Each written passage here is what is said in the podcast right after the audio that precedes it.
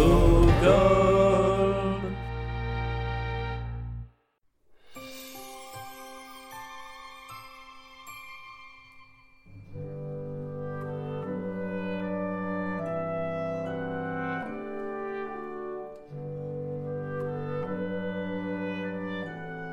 oh oh, le soir du réveillon.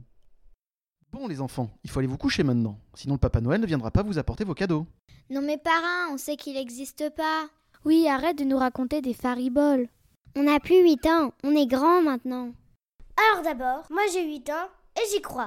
Tu as raison, mon chéri. Crois en tes rêves. Mais ce n'est pas un rêve, c'est la réalité. Vrai, et je vous le prouverai. Bonne année Hmm, je crois que parrain a encore forcé sur les doses. Mais chut Bon, allez, extinction des feux, à demain les gremlins.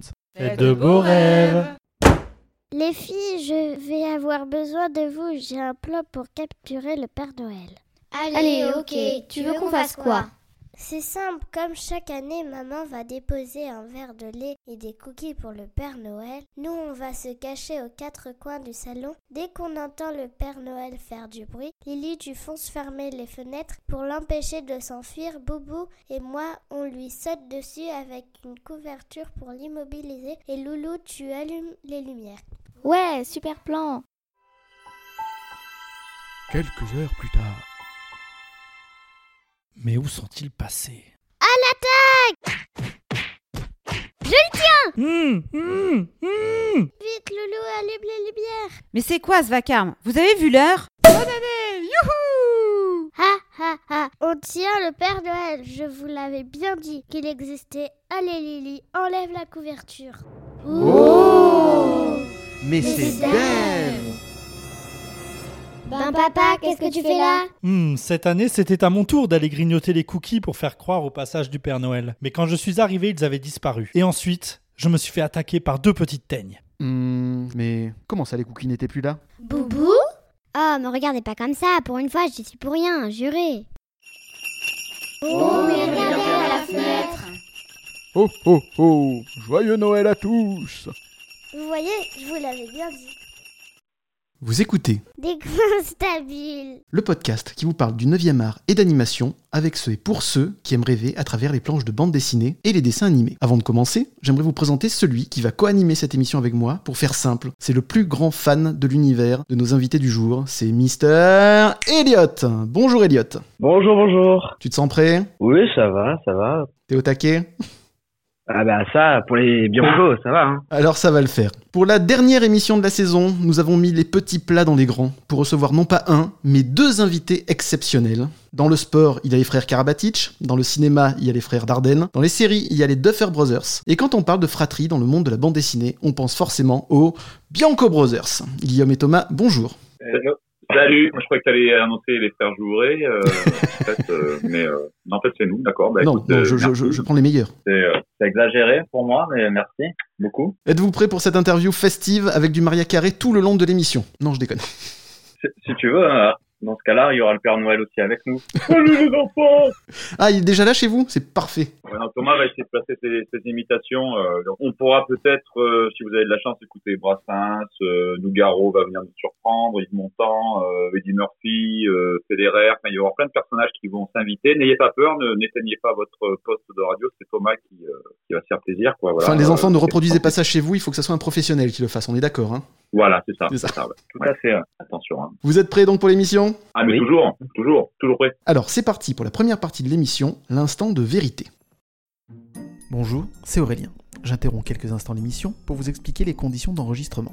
Nous avions prévu avec nos invités de nous rejoindre en Laponie, dans la maison du Père Noël, pour enregistrer l'interview. Malheureusement, Thomas et Guillaume ont été pris dans une spectaculaire tempête de neige et ont dû se réfugier dans une grotte, comme vous allez pouvoir l'entendre. Je tiens à les remercier d'avoir bravé le froid et la neige pour répondre à mes questions. Bonne écoute à tous.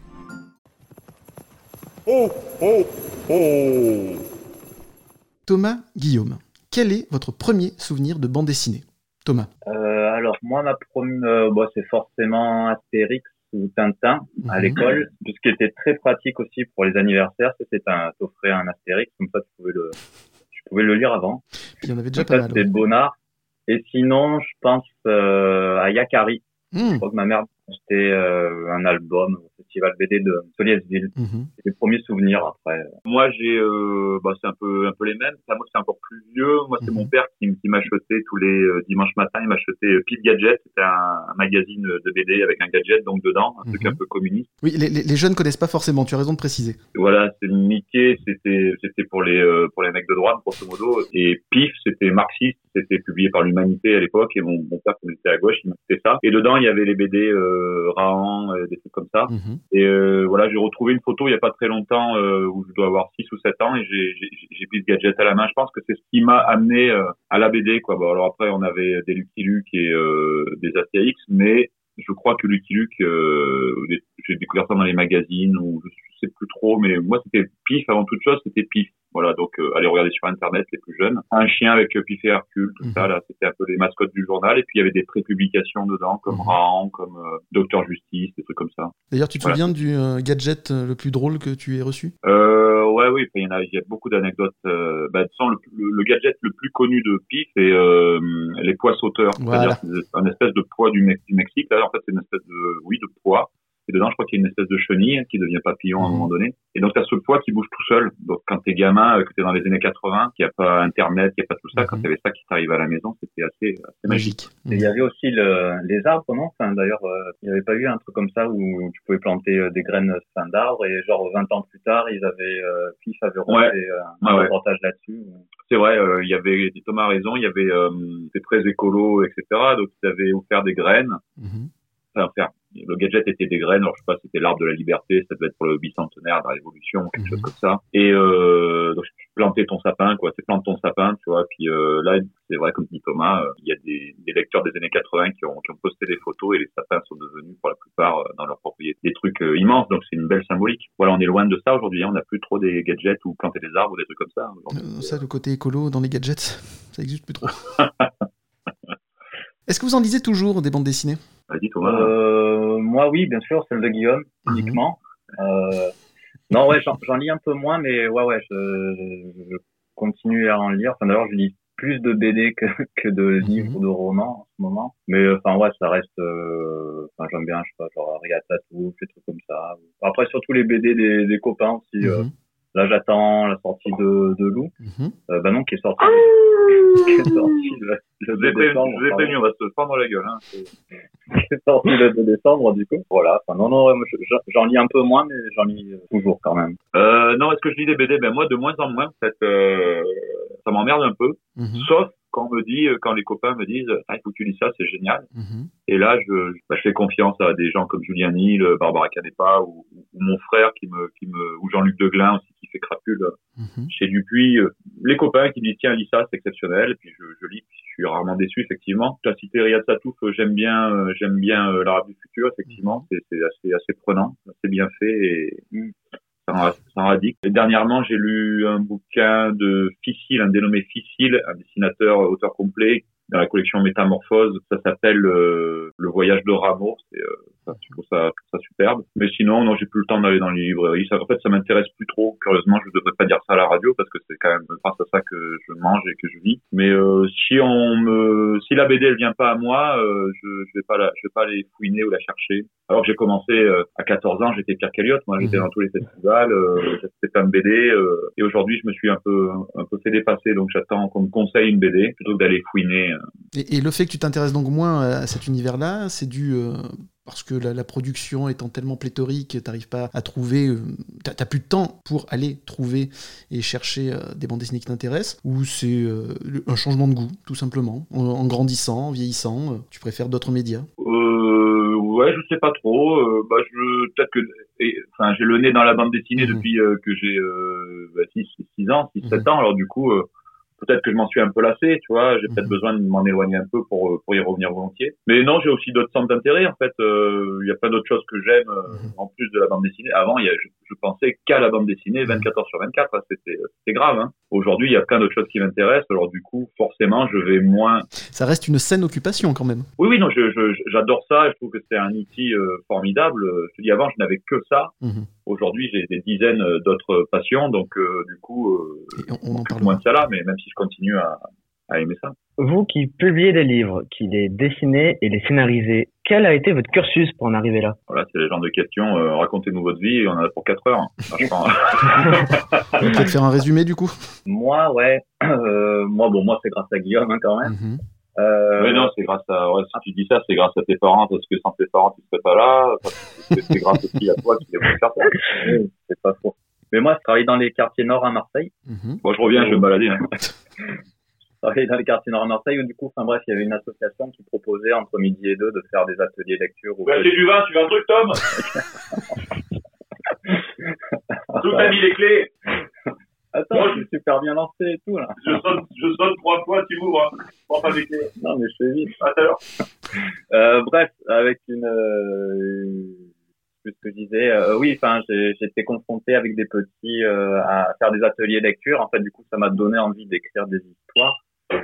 Et le fait de garder ma nièce euh, Zoé, que Elliot Mhm. connaît, me semble-t-il, bah du coup, bah, forcément, quand tu gardes des petits, bah, pour les occuper, tu racontes des histoires. Et Mhm. puis, euh, puis il y en a une qui était pas trop mal, donc du coup, je l'ai, euh... ouais, j'ai écrit, puis j'ai envoyé à Guillaume juste pour qu'il me Je prends une douche, hein, je- j'arrive.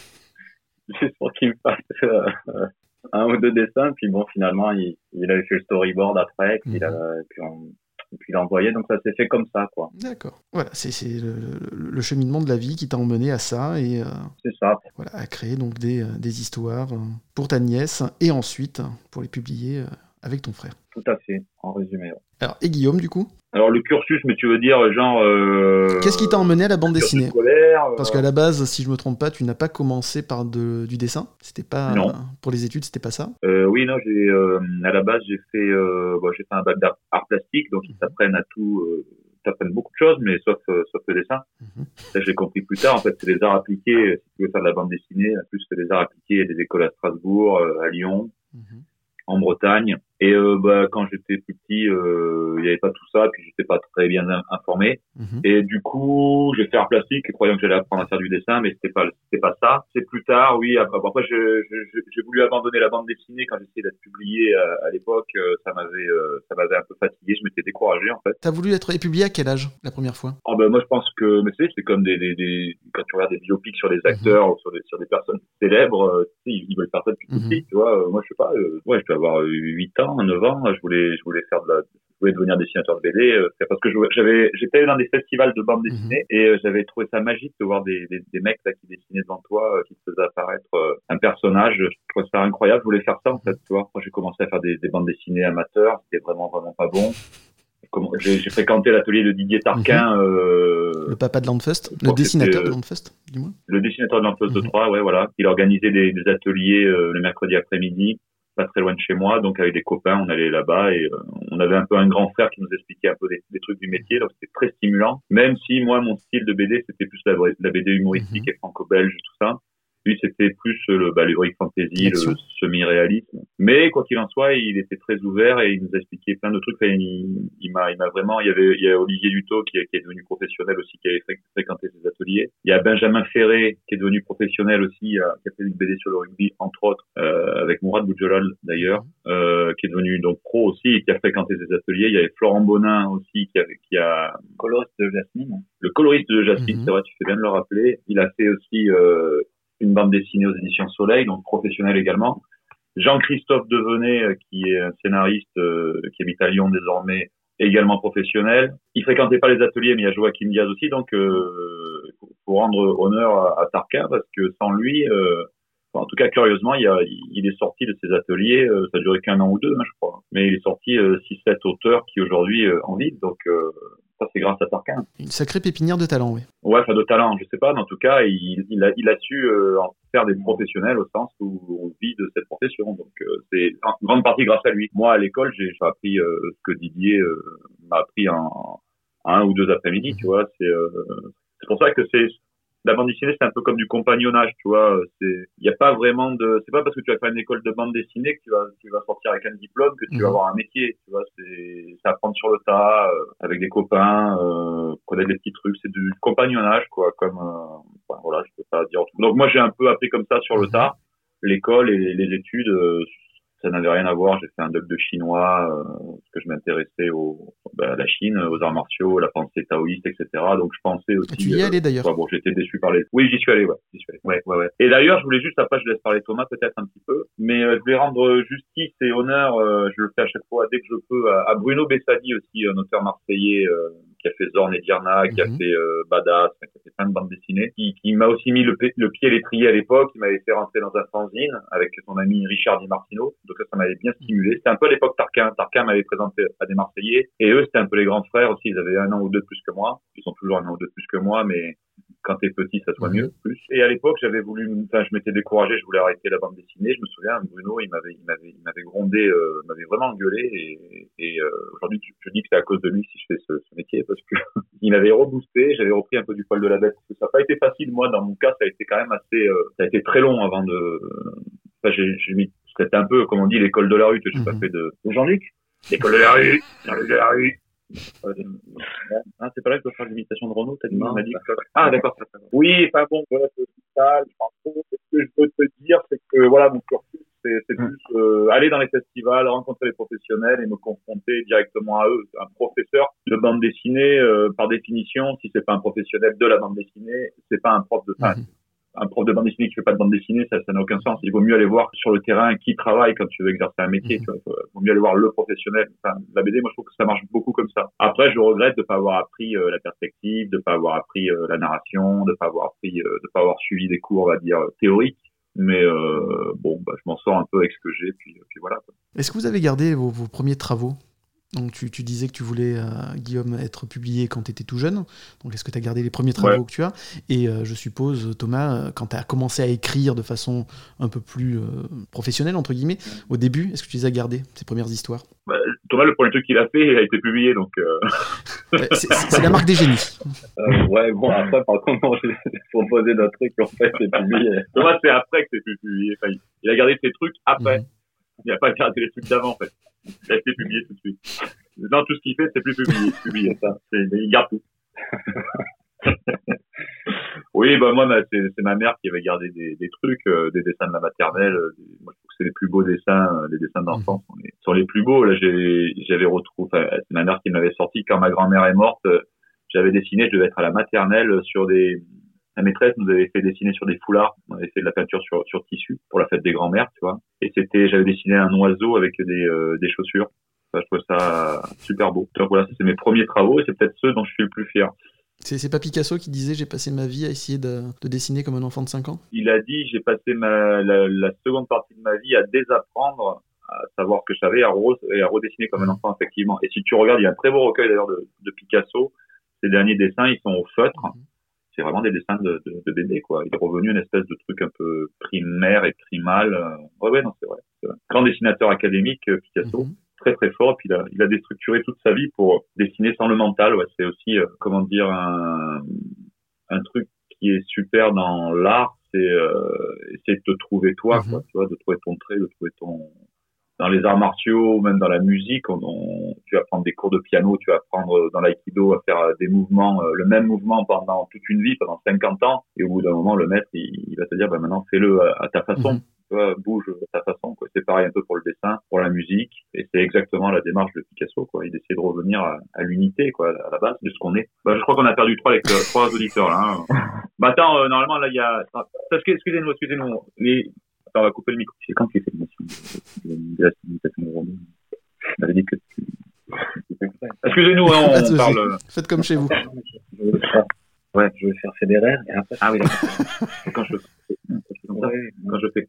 Toi, il va poser une question. Quand je fais... ouais, D'accord. Ouais, Ouais, non, il n'y a rien, non, non. ouais, excuse-moi, je vais t'aller euh, prendre un Y a verre d'eau. pas de souci. Tu disais? Vous vous souvenez-vous du moment où vous vous êtes dit l'imaginaire est ma passion, je vais en faire mon métier Et d'où vous est venue cette envie? Alors, déjà, Elliot, ça n'existe pas les gens qui disent l'imaginaire est ma passion, je, je vais en faire mon métier. Il y a personne qui dit ça, tu vois ce que je veux dire. euh. Mais je vois ce que, ce que tu veux dire, c'est très, euh, très bien tourné, c'est une jolie tournure. Ouais, c'était euh, une bonne question. ouais. Bah, moi, j'en vis pas. Donc, euh, non, si, ça dépend. Euh, non, ouais, je sais pas ça. Euh, bah, moi, ça revient un peu sur le. Bah, toi qui avais préparé les questions Si, si. Yeah. Non, mais celle-là, je l'avais oublié. J'avais pas préparé les questions. C'est qui a préparé les questions C'est quoi la question? Donc à quel moment tu t'es dit j'ai envie de faire euh, donc euh, des, des, des scénarios ou écrire des romans euh, Non, à partir de quel moment l'imaginaire est ma passion? C'est ça. Après, euh, ceci dit, enfin, j'ai toujours aimé, alors même si j'ai jamais publié avant, avant Jasmine et tout, mais je me suis toujours amusé à, à écrire des, à écrire des petits trucs et tout quand même. Notamment à Guillaume, j'avais écrit un, un gag de, j'avais écrit un gag de, sur Kegoyo et Clamédia, bon, il avait jamais euh, accepté. je pense qu'il même pas. Mais quand même, quand j'étais au collège, j'étais content, je suis ah, cool, j'ai, j'ai une petite vanne euh, dessus, puis bon, ça devait être nul, hein, forcément. Et après, c'est vrai que aussi, j'aime bien les, euh, T'as quand même, excuse-moi, t'as Ouais. quand même écrit un recueil de poésie. oui, Ah, oui. quand même. oui. Ah. Mhm. Ah oui, sur euh, monsieur, monsieur Régis Prosper, un grand poète que j'aime beaucoup. Mais euh, Ah, il est intimidé, il est intimidé. Donc ça ça t'a toujours plu, t'as pas eu de déclic particulier, t'as toujours aimé écrire et euh, c'est arrivé dans ta vie comme ça et donc tu peux en profiter et tu peux publier. ouais, c'est ce que je voulais dire. c'est ça. tu pourras, euh, avec ta voix, en fait, tu mets ma voix sur la tienne et tu nickel. Et tu coupes tout ce qui a été dit avant. Parfait. Et euh, ouais, donc euh, à partir de quel moment se dit euh, notre métier, c'est ça Mhm. Pour ma part, ça s'est tellement fait sur le long terme qu'il n'y a pas eu un truc où j'ai dit ah, tiens, je vais devenir. euh, j'avais envie de le faire, mais j'osais pas trop le, le dire. Tu vois, je trouvais ça un peu prétentieux parce que j'étais vraiment, vraiment, vraiment pas bon. Enfin, j'avais pour moi le, le disons, c'est pour ça que dès que je peux donner un conseil aux jeunes qui m'en demandent, euh, c'est vraiment l'envie que tu as de faire le truc, quoi. Sinon, euh, moi, j'étais pas candidat doué, euh, prédisposition, euh, talent, tout ça. Ça, c'est vraiment euh, de l'acharnement, c'est tout. Hein. Il y a tout qui s'apprend. Moi, j'avais vraiment envie de faire ça, donc euh, j'avais pas le choix, tu vois. Et puis, euh, je me suis, j'avais j'avais fait un constat. C'est mon oncle aussi de, de Cannes, André, d'ailleurs, s'il m'écoute. Il m'avait dit, dans la vie, tu vas passer euh, 80% de ton temps au travail, donc autant que ça te plaise, parce que euh, si ça te plaît pas, tu vas te rendre malade, et euh, si ça te plaît, tu vas bien le faire et tu vas t'amuser. Donc, euh, trouve quelque chose qui t'amuse. Et ça, ça m'avait marqué. Et comme je ne savais absolument pas quoi faire d'autre, à part la fois où j'ai voulu être prof de français euh, en Chine, après je me suis rendu compte qu'il fallait euh, se mettre à niveau et faire des études, ça, ça m'intéressais pas du tout. Du coup, euh, je me dis, qu'est-ce que, qu'est-ce qui, quel est le métier qui permet euh, de se lever à l'heure qu'on veut, euh, de pas avoir de patron, etc. Je me dis, bah tiens, la BD, c'est quand même, c'est quand même pas mal. On est un peu caché derrière nos, derrière nos livres, tu vois. On n'a pas besoin d'être sur une scène, de jouer de la guitare ou de s'exposer. On est, c'est très impudique comme métier, mais en même temps, euh, on est caché, on n'est pas connu, tu vois. On n'est pas. Bah, je trouve euh, que ça avait plein d'avantages. Et puis je savais pas faire grand chose d'autre, tu vois. Donc, euh, qu'est-ce qui m'éclatait, c'était de faire des dessins. Si on peut me donner de l'argent pour faire des dessins, alors ça incroyable. Puis les dessins que je voulais, tu vois, on me demandait, je, je, je dessinais pas des voitures ou des Mhm. dessins industriels, je, je dessinais des, des bonhommes, euh, des bêtises, des bonhommes avec des gros nez. C'était quand même, puis des gens rigolaient et et me donner de l'argent pour ça. Donc euh, je me suis dit waouh, c'est quand même un métier euh, incroyable. Mais quand t'as as publié là dans c'était euh, Évasion Mag, non, un des, des premières publications, tu t'es pas dit ah tiens, euh, J'y suis. je... Non, c'est vrai, Thomas a raison de, de soulever cette, cette question. Euh, euh, c'est qui me prend complètement au dépourvu.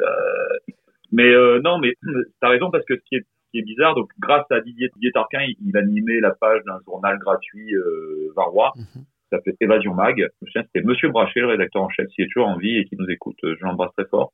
Et c'est ma toute première publication euh, sérieuse euh, parce que euh, il y avait Olivier Dutot également qui, qui, qui participait à ça. Donc on avait la, Didier Tarquin qui avait la dernière page, il faisait des dessins. Puis un jour ça l'a gonflé, il a plus eu le temps quand quand, quand l'enfance a eu du succès, il a plus eu le temps de s'occuper de ça. Il nous a dit ben je vous confie une mission, faites faites une page mensuelle dans ce magazine et on il nous a passé les commandes du truc et euh, on a appris aussi un petit peu comme ça à être euh, à être euh, régulier, à livrer à temps, à- et le truc bizarre qui parlera peut-être pas au non dessinateur de BD, c'est à partir du moment où ta page, donc on a une, une page originale qui généralement est beaucoup plus grande que le que le format de parution. Euh, à partir du moment où cette page est publiée dans le journal, qu'elle est qu'elle est imprimée et qu'elle fait partie de ce journal, c'est très bizarre. Hein, ça, ça t'appartient plus. Ça, c'est très bizarre. Ça devient un produit quelque part. Ça devient c'est aux gens, c'est plus à toi.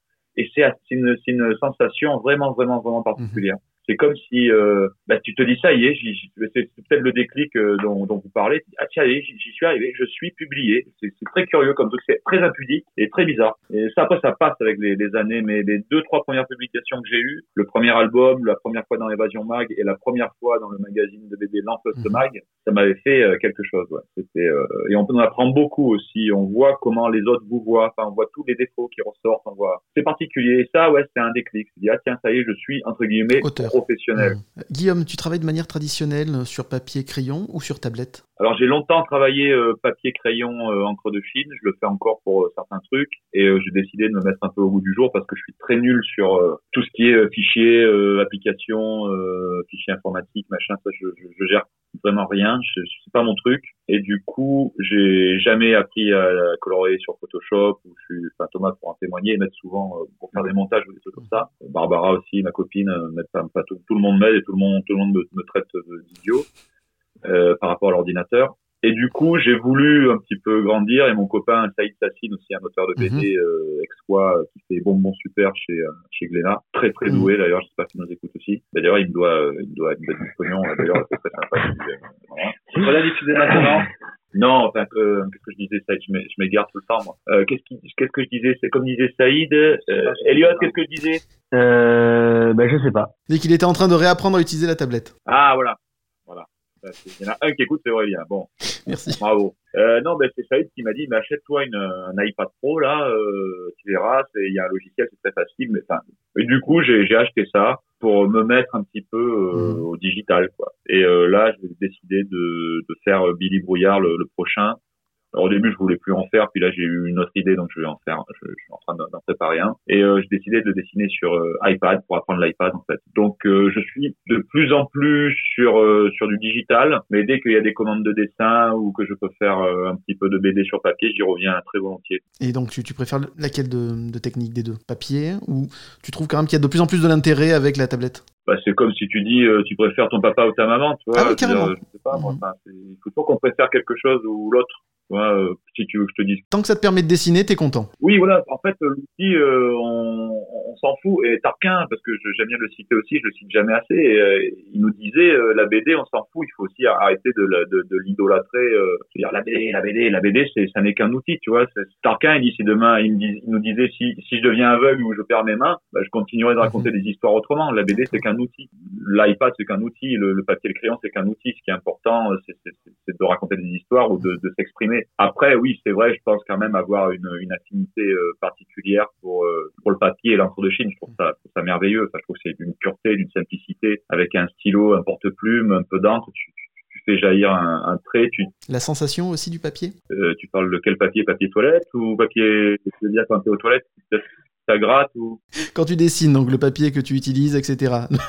Au toucher, tout ça, cette sensation? Ah oui, non, mais après, de papier. Après, oui, voilà, le- si tu veux rentrer dans des détails spécifiques, euh, oui, pour tel, euh, BD, j'utilise tel papier, etc. Mais après, j'aime bien tester, euh, tu vois, j'aime bien, par exemple, dessiner sur des enveloppes. Tu découvres un peu des textures différentes.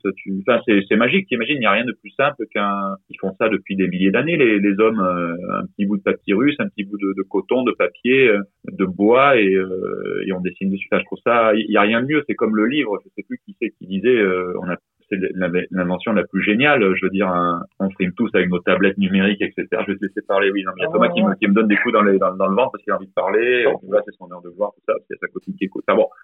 Et, euh, et du coup, mais un livre, c'est, c'est, c'est formidable. Un livre, c'est formidable. Vous le faites tomber dans l'eau, euh, vous le faites sécher, il marche encore. Je veux dire, il n'y a pas besoin de batterie pour le lire. Euh, peut-être, tu peux même t'en servir de cale si ta machine à lever, elle fait, elle, elle, elle cogne, tu vois. Donc, euh, Oui. tu vois, Ça, c'est vrai. un iPad, tu peux pas Clairement. tu peux pas. Tu peux pas. Le livre, c'est, top. Par contre, voici, si t'es aveugle, tu peux, tu t'as pas de livre en braille, tu peux pas. Si, tu, si t'es dans le noir, tu peux pas le lire. Ouais. Si t'es, euh, s'il brûle, tu peux pas le lire. Si t'arraches les pages, tu peux pas le lire. Et qu'il énumère ça pendant une heure et demie. non, voilà. Non, moi, j'aime bien, j'aime bien le, le, le- l'encre de Chine et le, le papier, ouais. Mais pour un travail, par exemple, comme la bande dessinée que je trouve, euh, par exemple, sur Billy Brouillard, même si ça a l'air simple, pour moi, c'est, c'est pas si facile que ça, la bande dessinée, Mhm. parce que c'est un long travail. Moi, j'aime bien les trucs courts, j'aime bien faire des petits dessins, des petits strips. Mais dès que tu dois faire une histoire de 44 pages, je trouve ça lourd. Et euh, il y a une facilité avec l'iPad, c'est que voilà, tu peux faire ça, ça sort sur ton lit, t'as pas besoin de tes pots d'encre de Chine, de trimballer ton matériel de partout. Tu fais ton petit truc, c'est, plus, c'est moins contraignant. Euh, par contre, s'il s'agit de faire un petit dessin, une petite illustration, là, j'aime bien ouais, prendre mon encre de Chine et, et travailler euh, à l'ancienne, on va dire. Oui, je te laisse parler, c'est bon. Non, non, mais Thomas, comment travailles-tu tes scénarios? je les travaille pas, ça vient tout seul. Euh, non, ça dépend. Euh, mais comme ça, moi, en fait, je travaille aussi dans les écoles avec des petits. Et enfin, il suffit un peu de les observer pour... Euh, enfin, ils te donnent des idées, quoi. Excusez-moi, excusez-moi. Mm. que dans dans vos questions, il y a, un- il y a un mot, euh, franchement, qui va pas du tout, c'est travailler. Ça, je veux dire, euh, ça, c'est- non, mais voilà, si vous pouvez pas reformuler la question. Merci. Ben ouais, non, c'est c'est pas un travail. C'est une passion. C'est c'est une passion. Enfin, moi, à côté de ça, je travaille, je fais des animations, euh, enfin, des animations culturelles où je fais des ateliers autour de la bande dessinée, mais aussi euh, marionnettes, théâtre, des trucs comme ça, donc avec des enfants, notamment. Et donc, il y a des situations, des fois, oui, bien sûr, qui inspirent, euh, qui inspirent pour le, pour écrire après une petite histoire ou quoi. Mais, euh, il y a Guillaume qui me déconcentre. Mais, euh, ah, putain, j'avais, putain, ça, allait claquer ce que j'avais dit à tout. Il allait mettre des feux d'artifice et tout. C'est trop beau. Je m'en rappelle plus. Mais ça va me revenir. Non, mais fou, j'aurais dû le faire de chez moi. ça. Ah, lâche pas, c'est pas sur ton ah, ah bon? Ah merde! ah bon? Ça, ça va faire en tout cas une interview euh, historique. Ah, plaisantes. Ça, c'est sûr. Tous tes podcasts, franchement, ils sont trop. Ouais, mais tu m'as dit une émission de merde et tout, mais bien, ça pas. Tu m'as dit ça, tu fais pas ça. Non, c'est pas vrai. Non, en plus, c'est vrai que c'est pas vrai. Parce que, parce que moi, j'ai, moi, j'ai écouté qu'une émission de, de toi, euh, Aurélien, c'est, euh, c'est celle avec, euh, Thomas, croisière. euh, tu parles à ma place. C'est pour un peu reprendre du temps de parole. Mais euh, ouais, celle avec Thomas Croisière est superbe. Et Thomas m'a dit que, enfin Croisière, Bianco m'a dit que tu t'en avais fait d'autres qui étaient très sympas. Merci beaucoup. Et euh, ouais, tu te débrouilles bien. Et d'ailleurs, ça, ça nous donne envie de faire une émission radio nous aussi pour concurrencer la tienne. Donc euh, Ah bah avec plaisir. non mais faut faire, faut laisser ça aux professionnels. Vous avez raison. Je vais, je vais fermer la boutique. C'est pas la peine. Ça va s'appeler euh, Des points, c'est phylactère. c'est un peu plus, tu vois, un sounding. Et Thomas m'a même dit tout à l'heure que tu avais une voix très radiophonique. Je lui dis, je lui dis, n'exagère pas quand même, parce que bon. Merci beaucoup pour tous ces compliments. Non, non, on aime, on aime, beaucoup ton émission. C'est gentil. Et voilà. Donc euh, après, oui, comment comment je travaille le scénario, quoi. Ça, donc c'est ça va. Oui, parce que c'était ça la question à la base. Oui. Et euh, moi, par contre, j'aime bien écrire sur des ou quand j'ai des petites idées, euh, fois ça m'arrive. Euh, j'écris euh, sur un, un bout de papier volant. Non, volé. Mhm. Finalement, il vole du papier. il écrit sur le papier volé. ça, tu coupes Ah, pas. c'est pas mal. Et euh, Comme ça, je la barre, hein, on est- on avait fait. ouais, non, j'adore. Ça doit attendre un peu avant de la faire. Enfin, voilà. Euh, enfin, voilà, moi j'aime bien écrire sur ça. Et après, après je mets sur ordinateur. Mais euh, par Mhm. exemple pour le tome 3 de Jasmine, euh, c'est, euh, enfin, je rappelle, il y a Julien Nil, donc dessinateur de loup, qui nous avait fait la page de garde du tome 2. Le tome 4, tu m'expliques aussi comment tu fais. Oui. Et le et euh, c'est chiant. et euh, et après en fait, les, les dessins de Julien m'avaient vraiment motivé. Du coup là, j'étais rentré euh, chez moi au lieu d'aller boire des coups euh, comme Guillaume fait. Là, bah, j'avais envoyé direct, euh, enfin sur, euh, j'avais pris une feuille à 4 cette fois-ci, pas juste un petit bout de, post-it euh, pour, pour écrire mon scénario. C'est venu, euh, c'est venu d'un coup, mais c'est très rare. Ton scénario, il est sur un post C'est vrai que c'est vendeur. Ouais. bah attends, c'est pour les enfants. Ça fait Bourville. Ça fait la base Bourville. Non, la première idée, le premier jet est venu sur un post-it et après tu l'as développé euh, tranquillement à la maison. Bah oui, oui, oui. Euh, d'ailleurs, euh, vous pouvez un peu me décrire votre lieu de travail? Est-ce que vous avez d'ailleurs un bureau, un atelier? Moi, mon lieu de travail, c'est la nature. C'est la rue, mais il travaille pas, lui. Alors, Guillaume, c'est le comptoir de bar. Le travail, c'est son lit, quoi. Bon, euh, alors ça dépend. euh, si, bah, ce qui est bien dans la bande dessinée, c'est qu'on peut travailler euh, de partout, quoi. Donc, euh, dans les cafés. Mhm. J'ai longtemps été en studio, dans un atelier, mais, ça, mais c'est pas pour moi parce que je suis quand même un, Mhm. peu, un peu ours quand, quand, quand je travaille. J'ai, faut pas qu'on me parle, faut pas que le téléphone sonne. Enfin, je suis assez, euh, assez chiant là-dessus. Mais euh, ça dépend, euh, ça dépend quelle étape du travail, quoi. Euh, Il y a l'écriture, il y a l'ancrage, le crayonné. Je sais pas. euh, moi, habituellement, je travaille euh, sur la table de mon salon. Enfin, c'est même pas un salon, c'est Mhm. un squat, quoi. Chez moi, c'est euh, une une chambre de bonne, quoi. Enfin, je travaille euh, dans, sur une table, euh, une table ronde, euh, avec, euh, j'ai pas de matériel de, de dessinateur, j'ai pas de table d'architecte. Euh, T'avais une table lumineuse à l'époque, quand même. Table lumineuse, ouais, que, que Tarkam avait, avait confectionné, qu'il m'avait prêté, ouais, ouais, ouais.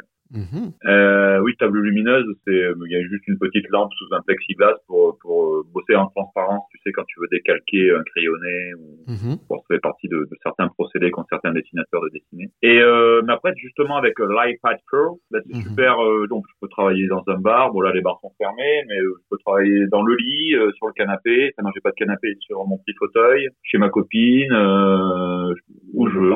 Ouais. Ou- ouais. Donc euh, les lieux de travail, tu sais, T'as- T'as t'as pas besoin de gris-gris avec toi qui t'accompagne quand tu crées. qu'est-ce que tu racontes, euh, rien. Le gris-gris. T'as pas besoin, par exemple, de, de bah, je sais pas, de, de, de bouquins en particulier, d'entendre une ambiance particulière avec une déco particulière pour te mettre à bosser. Tu peux travailler n'importe où. Ah non, non, non, non, non, non. De toute façon, à l'époque, euh, quand j'ai commencé, il y avait, c'était les débuts d'Internet. euh, effectivement, la documentation, on allait la chercher à la bibliothèque. On avait une photocopieuse de l'atelier. Godfordom. Il y avait Arleston et Tarquin, euh, Christophe Arleston, donc euh, l'enfance de Troyes. Les, boss du game, oui. Voilà, c'est la rédaction de l'Enfance Mag. Bref, là, oui, il fallait se documenter. Dès qu'il fallait dessiner une voiture ou un truc, il fallait qu'on recopie, euh, qu'on aille à, la bibliothèque, etc. Aujourd'hui, euh, c'est vrai qu'avec Internet, avec le, même iPad, tape épée, euh, épée médiévale, hop, t'as une épée médiévale et tu peux même l'importer la décalquer. Donc, je veux dire, il n'y a pas besoin de, de beaucoup de lignes ni de documentation. Après, euh, écrire, euh, ça dépend de chacun. Ça, c'est t'as une idée qui peut te venir en faisant un footing, en te baladant, en étant, moi, sous la douche. Non, mais sous la douche, tu sais, c'est, euh, je dis souvent aux enfants que c'est, c'est ma boîte à idées, le promo douche, c'est un promo magique qui met des idées dans la tête. Mais la vérité, c'est que, qui est moins poétique, c'est que bah, tu te détends quand tu te douches. Du coup, le mental il s'arrête et euh, paf, t'as les idées qui, qui, qui jaillissent comme ça dans ces dans ces tout. Mm. Et euh, donc euh, pour créer, je dirais, peu importe l'endroit, pourvu qu'on ait l'ivresse. Non, voilà. Bon, après, c'est sûr que si t'es, euh, il y a peut-être des endroits qui t'excitent pour bosser. Imagine t'es à la campagne, il y a un peu de cheminée, comme tu dis, il, il fait, il fait froid dehors, il y a du vent, tu es bien au chaud dans ta petite maison avec ton thé, et hop, et là tu, tu prends ta machine à écrire. Ce jour-là, tac tac tac et là tu commences ton histoire tu te mets tu te mets un peu dans le non j'ai besoin vraiment d'être isolé euh, quand quand je quand j'écris Mhm. et pour dessiner euh, souvent je, je dessine avec euh, en écoutant des émissions ou des euh, des trucs de philo enfin ouais, j'aime bien écouter des, des interviews des trucs comme ça Tu dessines pas en musique? Euh, l'ancrage éventuellement, mais parce que l'ancrage c'est c'est assez, euh, il faut pas qu'il y ait le mental dedans, tu vois. Mais pour tout ce qu'on, quand je dirais, pour, si, si je dois être avec mes personnages, je dessine un personnage. Moi, j'ai- si je dessine Billy Brouillard qui est en train de faire un truc, je, je, je, je le, je suis dans l'histoire si tu veux. Oui, tu vas faire les émotions qu'il fait. euh. Voilà, et puis même je suis, je suis, je suis avec eux dans la BD si tu veux. Tu vois, je suis, euh, je vis le truc. Mhm. Donc là, je peux pas être parasité par quelqu'un qui me parle ou par euh, si j'écoute une musique, bah, ça va être euh, l'univers de la musique, pas de Billy Brouillard. Enfin, tu vois, j'ai, enfin, il y a certaines musiques qui peuvent se marier sur certaines scènes que tu dessines, mais disons que ça, me- ça me casse ma concentration. C'est comme quand j'écoute de la musique, je peux, je peux difficilement faire quelque chose d'autre en même temps. Pour moi, que j'écoute de la musique, j'écoute de la musique. Je peux pas, Mhm. euh, je sais pas comment dire. D'accord. T'es concentré sur ce que tu écoutes ou ce que tu, ce que tu fais? Voilà. J'arrive pas à faire beaucoup de choses à la fois, quoi. Comme là, tu vois, là, par exemple, je te parle depuis le début, là, je suis en train de dessiner, je galère un peu. en même temps, je réponds à mes mails. peu- Quand je pouvais juste poser des questions à Thomas, ça me. Et ta déclaration d'impôt qui devrait pas tarder non plus. Ouais. Et toi, Thomas, alors, tu, tu, tu travailles dans quelles conditions? Il travaille pas. Si. Euh, pardon, c'est pas du travail, c'est du plaisir. Bah là, en plus, en ce moment, Mhm. comme j'ai voulu un peu copier Guillaume et tout, moi aussi, je me suis acheté un iPad Pro. Bon, en reconditionné, hein, parce que je- c'était trop cher sinon. Là, je me lance dans un petit projet BD. Alors, je sais pas si ça verra le jour ou quoi, un de ces quatre, mais en tout cas, euh, je m'amuse à dessiner. Et bon, le scénario, j'aime bien être concentré ou à table euh, avec un petit verre de jus de raisin, par exemple. Et voilà, voilà, je reste très concentré. Enfin, je fais mon truc, je m'éclate, même si c'est la partie la, la, la plus drôle et la, la plus jouissive. Et après, euh, par contre, quand je m'amuse à le dessiner ou là via via l'iPad, moi ça me dérange pas, ouais, de mettre. euh, Enfin, si je mets une musique, ça va être plutôt genre euh, Totoro, les trucs comme ça. Là, c'est un joli exercice, un peu calme. Mhm. Ou alors, euh, je mets des matchs de tennis, car je suis fan de tennis. Et, euh, euh, et le bon le problème, c'est des fois quand il y a des super points, j'avance pas trop.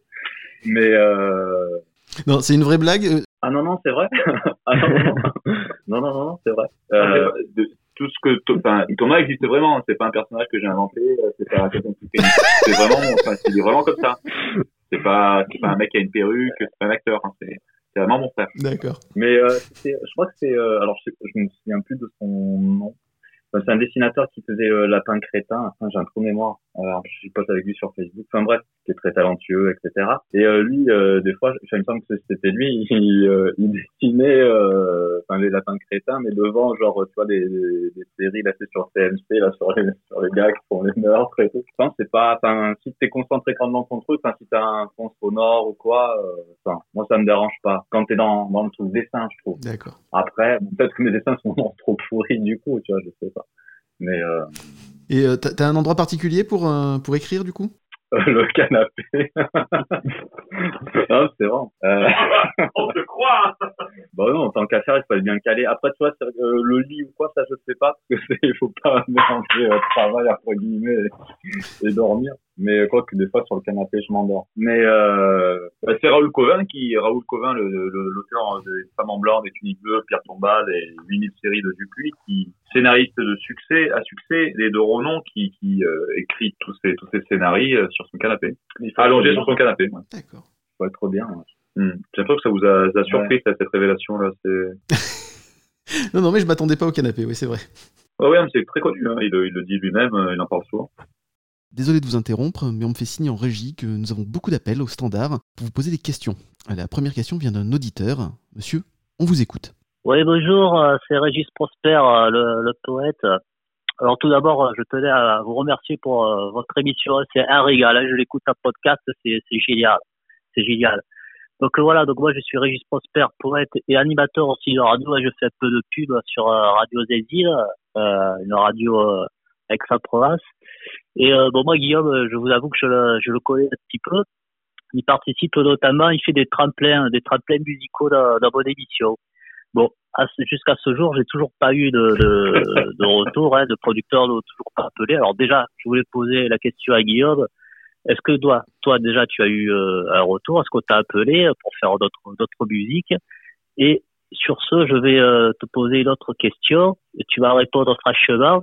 Alors voilà, moi je sais que tu aimes faire de la musique, donc avec euh, un groupe de musique, avec les tu chantes Brassens et compagnie. Et je sais aussi que tu aimes les marionnettes. Mais est-ce qu'un jour tu vas te décider à le faire plus euh, sérieusement? Et pourquoi pas est-ce que du coup tu, de- tu vas arrêter la bande dessinée aussi quoi? Voilà, je te pose la question cash. Alors Guillaume? Alors, euh, oui, il a posé beaucoup de questions là. Régis, bah, déjà, ça me fait très plaisir de l'entendre parce que depuis le confinement, je l'ai plus vu. Euh, C'est vrai que il m'a offert ma chance euh, à son émission, euh, Régis Prosper Show. Un grand monsieur, un grand monsieur. Un grand monsieur, ouais, ouais. Très, Mm. très humble. Il est très, euh, je sais pas comment dire. Il est, il est comme, comme à la radio. Dans la vie, il est comme ça. hein. Il est pareil. Il partage. Il est euh, très simple. C'est sympa, ouais. Ouais. Et, euh, et c'est vrai que, parce que Régis c'est tout, hein, c'est vrai qu'à l'époque, je devais, je devais, moi c'est une passion, moi c'est les marionnettes, euh, les marionnettes euh, à la Muppet Show, là, tu sais, euh, Fraggle Rock, tout ça, là.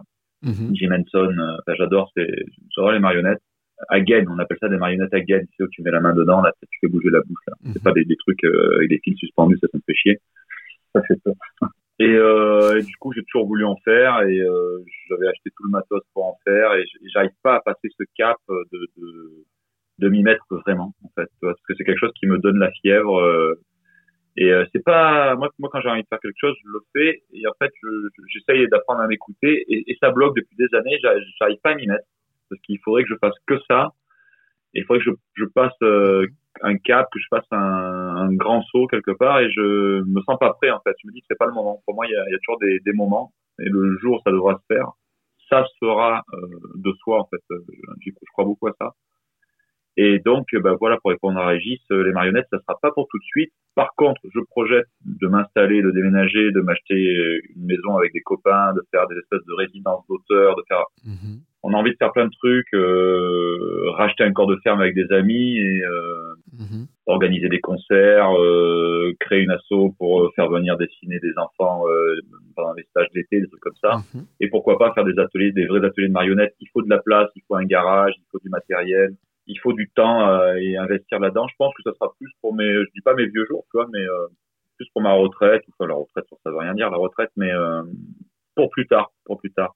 Et la bande dessinée, euh, il faut tout, tu vois, ce qui est compliqué pour, pour répondre à Régis toujours, c'est que il y a toujours, euh, alors est-ce que tu vas arrêter ça pour faire ci ou, enfin, il n'y a pas de, comment dire, on peut faire plein de choses à la fois, on peut arrêter une chose, euh, en faire une autre et revenir sur la première chose. Mhm. Le jour où ce sera les marionnettes, ce sera les marionnettes. Moi, j'ai- j'aime bien chanter aussi. Euh, alors, j'ai aucune pression là-dessus parce que j'ai autant je voulais devenir professionnel de la BD, autant j'ai pas du tout envie de devenir professionnel de la chanson parce que c'est trop compliqué et, et je me sens pas. Mais en amateur, donc amateur aimé, hein, moi j'a- j'a- j'adore ça, ça, ça me plaît.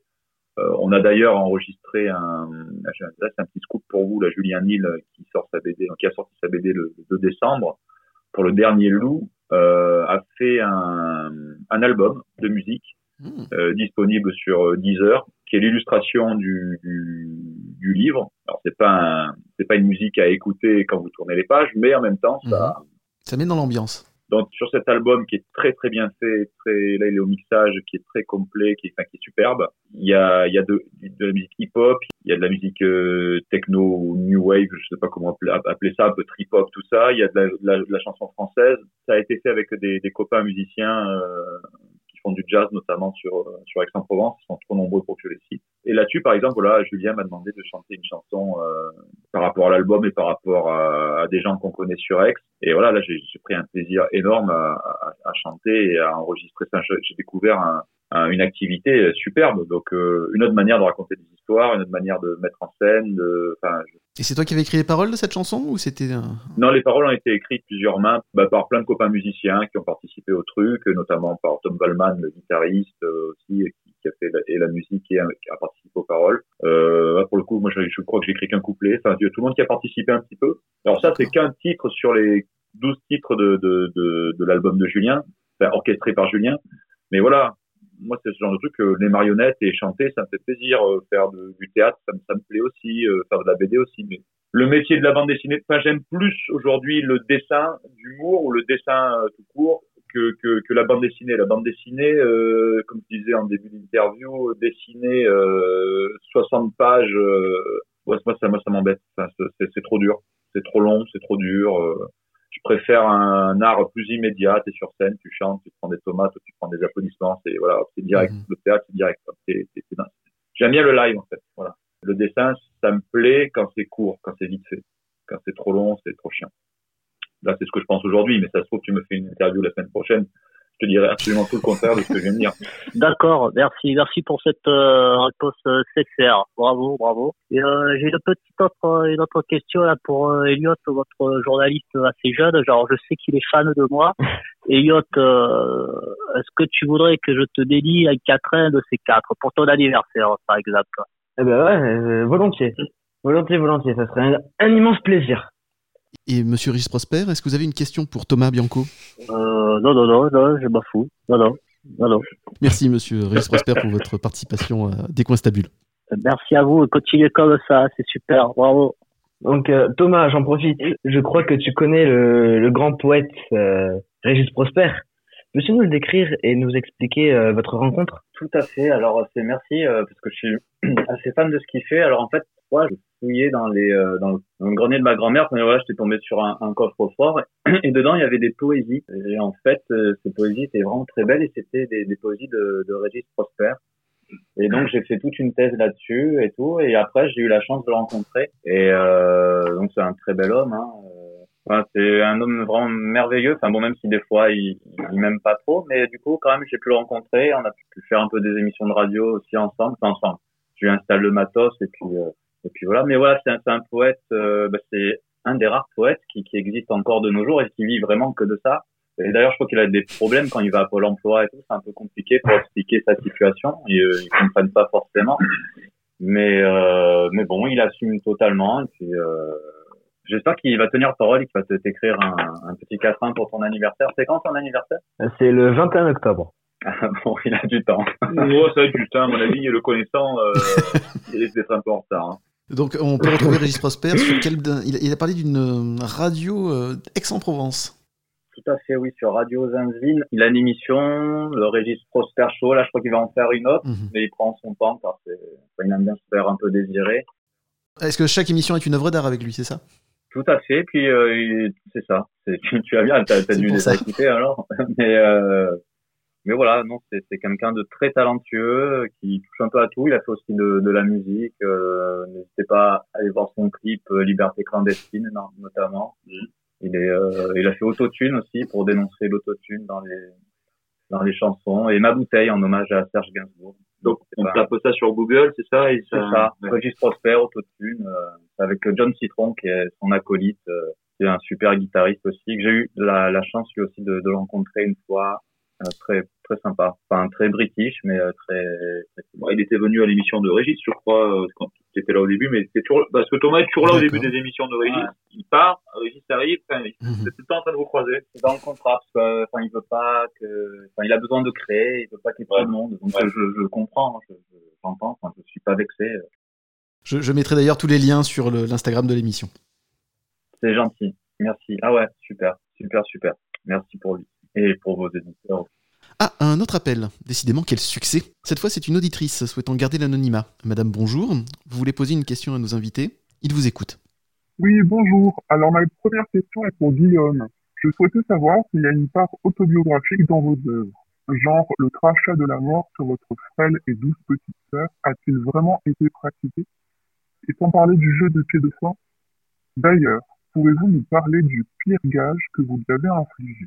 Et pour Thomas, est-ce vrai que c'est votre grande et exceptionnelle sœur qui vous a permis d'atteindre ce niveau d'excellence en matière de style littéraire. Veuillez m'excuser, auditrice, mais je viens de me rendre compte que notre système pour modifier votre voix vient de tomber en panne. Ah, euh, donc ils ont entendu ma voix? Oui, je, je- je crains, Anne. Bon, bah, euh, bisous les frangins, euh, on se voit bientôt, hein. Enfin, dès que Aurélien me propose une soirée et que j'ai besoin d'un alibi pour ne pas y aller. Bisous. Excellent, bravo. Les auditeurs veulent des réponses. Les auditeurs ont droit à des réponses. On vous écoute. Alors, il y avait, il y avait quatre questions, hein, je crois. Hein. Ah oui, il y en a, a quelques-unes. Euh, alors le le crachat de la mort dans Billy Brouillard, c'est effectivement euh, vrai. Ça a vraiment été pratiqué. Je crachais plusieurs fois sur ma sœur, où elle avait des gros molars euh, sur, sur le front, je me souviens, c'est assez rigolo. Euh, mais en fait, dans Billy Brouillard, Jeanne, c'est Anne, hein, il suffit d'enlever le J. Et la, la BD, lui, d'ailleurs, euh, dédicacée, donc il y a tout le monde qui croit qu'elle est morte, en fait. Euh, en fait, pas du tout. Et euh, la, oui, le premier, donc le don de trouble vue, c'est dédié à ma sœur. Donc, comme Billy Brouillard fait des misères à, à Jeanne, à sa petite sœur, j'en ai fait quand j'étais quand, quand on était plus petit. Après, comme je dis souvent, tu sais, c'est comme les, les, les petits garçons à l'école qui sont amoureux d'une petite fille, au lieu de lui faire un Mhm. bisou, ils vont lui tirer les cheveux. Quoi, tu vois, donc c'est- C'est ça. C'est un petit, euh, une petite maladresse, euh, voilà, euh, pour, pour, pour, L'amour vache. voilà, c'est peut-être un petit peu ça. Et le pied de force aussi, ouais, c'est moi qui l'avais inventé, évidemment, puisque moi, c'est Billy Brouillard, c'est moi, et, et Jeanne, c'est ma sœur. Et puis, comme dans Billy Brouillard, j'ai perdu mon chat, comme dans Billy Brouillard, j'ai eu peur de la mort euh, petit, comme dans Billy Brouillard, j'ai failli tuer ma sœur en la, en la faisant tomber par terre, elle a failli tomber dans les, elle est tombée dans les pommes, on croyait qu'elle allait mourir. Donc, tout ça, c'est tout ce que j'ai raconté dans Billy Brouillard, est, est- est est un peu, un peu biographique, autobiographique. Donc oui, Anne, euh, oui, tu as, tu as découvert euh, mon livre euh, qui est sorti en 2008 euh, aujourd'hui. Je pose ta question aujourd'hui, ça me fait très plaisir que tu aies enfin lu mon livre. Et je me souviens plus quelle est l'autre question. C'était pour, pour Thomas, savoir aussi qu'est-ce que lui apportait sa, sa, sa- sa sœur dans son, son talent littéraire. Absolument rien. tout, bien sûr tout. Mais ceci dit, c'est grâce à Anne que j'ai rencontré le fameux poète euh, Régis Prosper. Enfin, ça- Ah. C'est grâce à elle. T'as dit que c'était chez ta grand-mère Oui, moi que j'ai- je l'ai rencontré en vrai, je veux dire. Ah, Euh, ah oui, parce que je sais elle. oui, il était venu faire une intervention dans une école. Dans- euh, et oui, Anne était à AVS et tout, Ouais. enfin, dans une école et du coup, enfin, c'est grâce à Anne que j'ai j'ai pu le, pu le rencontrer. Plus l'approcher. Plus l'approcher. Ouais, parce que c'est vrai que Régis n'est pas forcément euh, très disponible, hein, parce qu'il est quand même euh, assez pris, hein, c'est assez C'est sollicité. C'est ça. Donc, euh, ouais, oui, non, c'est vrai, merci, euh, ouais, merci pour ça. Et donc, Oui, oui, puis- sans Anne, j'aurais pas pu faire les tremplins euh, chez Régis, j'aurais pas pu devenir célèbre dans la chanson. Ah, alors là, là, là, je vous coupe, parce qu'on a une autre personne euh, au téléphone. Ah. Une nouvelle question d'une auditrice, c'est Zoé au téléphone. Alors Zoé, tu peux poser la question à nos deux invités. Alors, euh, j'en ai deux. Une pour euh, Tonton Aïe, euh, l'histoire de Jasmine, euh, la petite souris. Au début, euh, il me l'a raconté quand il me gardait. Et du coup, je voulais savoir euh, d'où euh, lui venait cette idée. Et une pour euh, mon casquette, pour savoir si lui aussi me racontait une histoire qui est devenue un album plus tard. Bah écoute, merci beaucoup Zoé pour ta question, et tes tontons vont te répondre. Avant de répondre à ces questions, je voudrais savoir d'où viennent ces, ces- ces noms. Tonton Aïe, est-ce que c'est dû à un excès d'aioli euh, à des repas de famille? Et tonton Casquette, pourquoi? Alors, Voilà. son oreille, donc c'est, c'est, c'est Thomas, hein. c'est, c'est pas Guillaume, mais ça, aurait- ça aurait pu être Guillaume, qui adore l'aioli, enfin moi j'aime bien, mais pas, pas autant. Euh, non, non, c'est parce que je gardais donc euh, notre nièce là, Zoé, et une fois, sans faire exprès, je, je me suis cogné la tête en ouvrant le placard et ça l'a fait marrer, donc du coup après j'ai continué. Euh, Qui a fait aïe, il avait aïe. Elle, elle rigolait, elle avait, elle avait deux, deux ans, elle était morte de rire, elle faisait aïe. Et voilà, mais de- mais euh, je continue de le faire, elle rigole moins. bon, elle a quand même 15 ans, mais euh, Elle est plus grande que toi, mais non? c'est clair. Toi, Elliot, ça te ferait marrer si, si par exemple on se voit, je me cogne et tout, comme ça, la tête, et je dis aïe, ça te ferait marrer quand même. Bah, je sais pas, mais euh, je pense petit, petit, oui, mais après, maintenant que je connais l'anecdote nous. Et oui. Et tonton casquette, pareil, je gardais ma petite nièce, euh, donc Zoé, là, qui vient de parler, et en fait, euh, j'ai voulu ouvrir le placard, il y a une casquette qui m'est tombée sur la tête, et du coup, ça l'a fait rigoler. Mais Elliot, ça te, ça te ferait marrer si je faisais tomber des casquettes sur ma tête Bah, là, non. Toujours, toujours être honnête, Elliot, c'est très bien. Non, mais j'a- j'avais, euh, j'avais souvent une casquette euh, à l'époque, comme euh, nièce était petite, Mhm. et euh, je me souviens, elle était, bah, elle est toujours très mignonne, mais quand elle était petite, elle avait une bouille euh, qui me faisait mourir de rire. Mhm. Et elle m'appelait tout le temps tonton casquette. Et un soir, je m'endormais avec elle. euh, Elle regardait la télé. Et puis, euh, elle avait sa tétine comme ça. Elle, dor- elle dormait sur ma poitrine. j'avais- Et puis, je lui dis, mais Zoé, c'est oui. Pourquoi tu m'appelles tonton casquette? Et elle se lève comme ça. Elle me regarde. Elle lève sa tétine. Elle me regarde dans les yeux. Elle me fait, ben, parce que tu t'appelles tonton casquette? et j'ai trouvé que c'était la, la meilleure explication euh, d'enfant du monde. Absolument. Donc voilà, puis c'est resté. Alors aujourd'hui, j'ai plus, je me représente souvent euh, avec une casquette Mhm. euh, dans, dans le journal de Spirou où Elliot connaît bien l'atelier de Mastodonte, les choses Ouais. comme ça. Je me dessine souvent comme ça, même si je, je ressemble plus du tout à ce personnage. Voilà, j'avais souvent une casquette, donc Zoé euh, m'a toujours appelé tonton casquette, quoi, tout simplement. Et puis Zoé avait une question, mais j'ai pas, j'ai, pas tout C'est compris. c'était pour Thomas, donc sur, sur l'histoire, euh, comment ça lui est Oui. venu cette histoire donc de Jasmine la petite souris, du coup? Et euh, voilà. Euh, ouais, je sais pas vraiment. Enfin, comme je disais là tout à l'heure, dans les quand j'étais, je travaillais dans les écoles là à Marseille où je faisais des ateliers lecture. Je pense qu'à force de lire, enfin, je sais pas, ça doit un peu t'inspirer aussi. Mhm. Mais ça avait été un peu de, enfin, ça avait été de l'impro.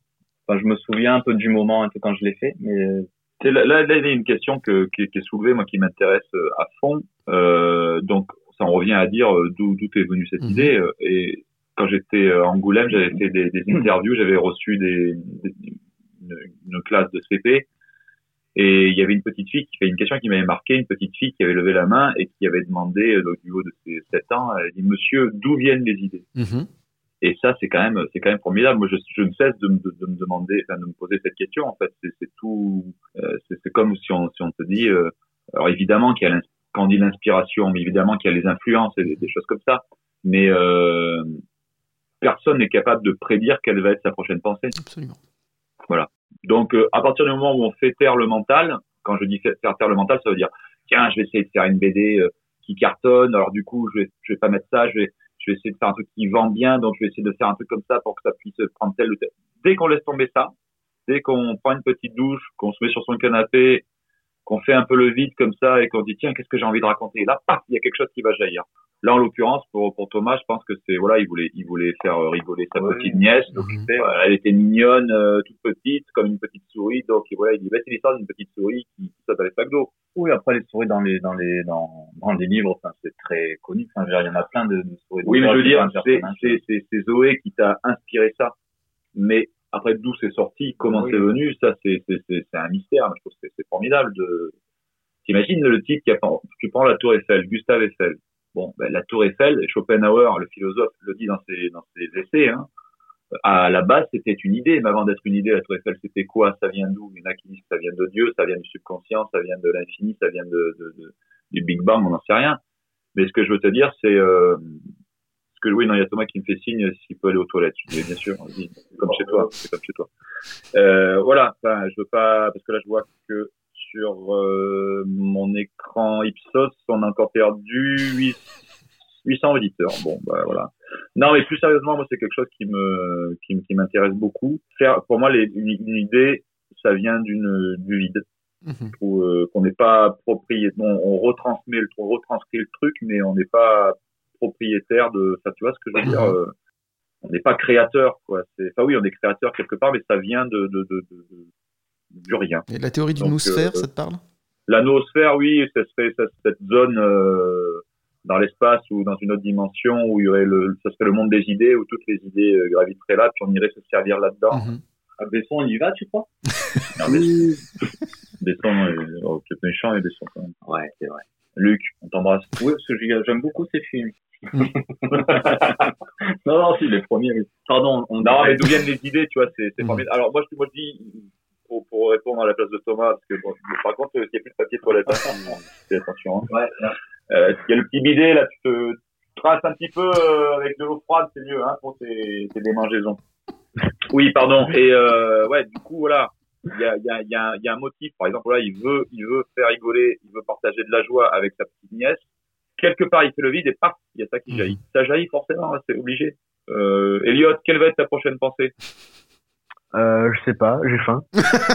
Voilà, ça, ça, c'est une sensation que tu as, d'accord? Oui, mais genre, euh, quelle est Ah. ma prochaine pensée? À quoi tu vas penser là? Vas-y, concentre-toi. Dis-moi à quoi tu vas penser avant d'y penser. Tu sais pas, c'est pas toi qui décide, ça vient, tu vois. Donc c'est ça sûr. que je veux dire. Donc c'est pour ça que cette question est très vaste, Zoé. Donc euh, la prochaine fois, hein, tu fermes-moi ta bouche. tu n'utilises pas tes tontons à la radio là. Au travail. Pardon. excusez-moi. Oui. Euh, Excuse-moi. Euh, ouais, je- on a- j'ai pourri ton, ton émission. C'est l'émission la plus foutraque que j'aurais enregistrée. Merci Mais beaucoup. non, Merci. mais non. Ah si, clairement, la plus foutraque, certainement. Attends, celle avec euh, Thomas Croisière, euh, c'est un peu n'importe quoi. Attends, t'as fait écouter les autres. Et t'as pas encore écouté les autres, absolument. non, mais t'as dit que t'allais remonter le truc et que Thomas qui va parler. C'est que les questions des. Alors aujourd'hui, je reçois Thomas Bianco. Vous avez travaillé ensemble sur la série donc Jasmine la petite souris aux éditions Petit Glénat. Il y a déjà quatre tomes qui sont parus. Comment ça se passe? Thomas écrit le scénario, puis vous en parlez tous les deux et vous faites évoluer l'histoire ensemble. Idem pour le découpage et les dessins. Est-ce que chacun apporte sa pierre à l'édifice? Sur le travail de l'autre, du coup? Euh, ça dépend. En fait, euh, sur le, le premier, on a, euh, ouais, j'ai envoyé le, le, enfin, le scénario, on va dire, et euh, on n'a pas trop retouché les, euh, le texte. Et Guillaume après était venu, euh, enfin, m'avait fait le storyboard et tout. Parce que, après, c'est vrai que enfin, moi, tu vois, je débutais aussi, donc enfin, je, enfin, je laissais faire euh, le pro, on va dire. Euh, après sur le tome 2, je, bah, je galérais un peu. Du coup, on a fait un atelier d'écriture, notamment avec Jean-Luc de Glin aussi, euh, qui fait euh, Crapule, donc comme a dit Guillaume tout à l'heure. Et après, euh, bah, on a tout, tout remixé, j'ai, j'ai réécrit et puis euh, Guillaume corrigeait les fautes d'orthographe éventuellement, si on avait. Non, oui, il me donnait des conseils, peut-être des fois, il me disait non, change plutôt ça ou quoi. Euh, Le tome 3, ou non, on n'a pas retouché grand-chose. Enfin, ça dépend. Après, c'est... Euh... On échange, hein. Oui, après Guillaume, des fois, me dit ce dessin te correspond, enfin, ça te va ou pas. Puis, euh, bon, généralement, ça, ça m'allait, quoi. Mais Après, je- ouais. Mais c'est très... Euh... Enfin, c'était tranquille enfin, quand on faisait le, le, le storyboard, enfin, quand Guillaume venait chez moi, par exemple, faire le storyboard. Donc, il me montrait ça, enfin, il faisait en direct, et puis, enfin, on, on prenait un petit verre, puis, enfin, c'était assez, euh, assez tranquille, quoi. Enfin, assez sympa, en fait. Enfin, je sais pas si ça répond vraiment à la, à la, si. à la question. Mhm. Nickel. D'ailleurs, la question qui fâche, hein, heureusement vous entendez bien, mais euh, est-ce que travailler en famille c'est facile? Est-ce qu'on se sent plus libre de donner son avis euh, sans crainte de froisser l'autre? Ou est-ce que non, on se retient plus du coup? Bah après, il n'y a pas eu. Enfin, euh, moi, je sais que des fois, je montre à Guillaume, par exemple, euh, bah, tu vois, pour mon projet BD ou je sais pas quoi. Bah, enfin, il va me dire euh, si c'est bien, si c'est pas bien. Après, il dit euh, c'est que son avis à lui. Enfin, après, je pense, ouais, je dis pas ça pour lui faire plaisir, mais si on n'était pas frères, il y a de fortes chances qu'on serait potes. Euh, Enfin, parce qu'on a un peu les. Non, ah non, il dit non. Mais euh, bah, si, quand même, on a un peu les mêmes goûts. Oui, oui, les- oui, les- bien, oui. Cette affinité. Ah, Après, je dis pas amis, hein, mais je dis pas. mais euh... Oui, on aurait. Bon, finalement, on a les. Puis, enfin. Ouais, ouais. Oui, les mêmes affinités, oui. Oui, puis on a un peu les mêmes copains. Enfin, j'étais copain. Bon, disons que moi, je lui présente les miens, mais lui, il me présente pas les siens. Est-ce que c'est parce que tu as honte, Thomas? Est-ce que c'est pour ça? Non, mais tu vois, quand tu dis travailler en famille, est-ce que c'est plus facile que travailler, peut pas travailler en famille? Ça, ça revient, à, enfin, tu vois, c'est, on, on parle d'individu, on parle pas de, je veux pas, je veux pas être plus sympa ou plus, plus lâche avec euh, un membre de ma famille parce que c'est un membre de ma famille, tu vois. Pour moi, un individu, c'est un individu. Après, c'est pas pareil si effectivement c'est ton, ton père ou ta mère, euh, parce que là, il y a, il y a une notion de respect, d'affect, de machin. C'est compliqué, mais euh, mais moi, je te respecte. Disons qu'on se considère plus comme des individus que comme des, enfin, comme euh, Thomas et enfin, être frère. Bon voilà, c'est parce qu'on a les mêmes parents, mais ça- qu'on soit, enfin, pour moi, mes amis, c'est mes frères de toute façon. Donc, euh, tu vois, je, je dirais pas que ta question est complètement stupide, mais euh, je ne sais sais pas comment y répondre. Mais après, pour revenir sur ce que, ce que disait Tho- Thomas tout à l'heure, euh, tu vois, c'est vrai que le premier, moi, aujourd'hui, je fais vachement attention à ça. J'essaye de plus me bloquer quand je fais les choses. Il faut que ça coule, que ça soit une évidence. Et le premier, Jasmine, c'est ça qui m'avait vraiment, vraiment plu. On l'a un petit peu perdu après. On était en train d'essayer de le retrouver pour les prochains albums, mais euh, les albums suivants, pardon. Mais euh, voilà, le premier, il avait, tu vois, tout, tout avait jailli comme ça. De, on en parlait tout à l'heure de, de rien. Cette, cette idée de, de, de vouloir faire rire Zoé, tu vois. Je n'avais pas de pression. Enfin, Non. même, même au tout début, j'avais même pas la prétention de- d'en faire un album. Voilà, J'ai juste pu le faire juste deux, trois dessins pour je- j'agrafais les dessins et je lui donnais comme ça. C'est ça, cette histoire avait jailli. euh, il, a, il, a, il a raconté tout le temps à Zoé quand il a gardé, donc elle avait deux trois ans. Après, il a commencé à la, bah, à la connaître par cœur avant de la raconter, puis il s'est mis à l'écrire. Il, il s'est dit, je vais lui faire un petit livre, euh, à- comme tu disais, à graffer. Il- Donc, il, me- il me l'avait fait lire. Moi, j'avais trouvé ça sympa. Je l'avais rangé dans mon ordinateur. Je l'avais oublié ce truc. Ouais, c'était un an plus tard que tu m'avais envoyé. Ouais, ouais, et un an plus tard, je, j'étais, euh, je revenais de Paris, j'étais dans le TGV avec mon ordinateur, j'étais en train de faire un petit peu le ménage sur mon petit Macintosh, pour pas de marque. Ah, moi, je- moi, je dis tout ce que je veux à la radio.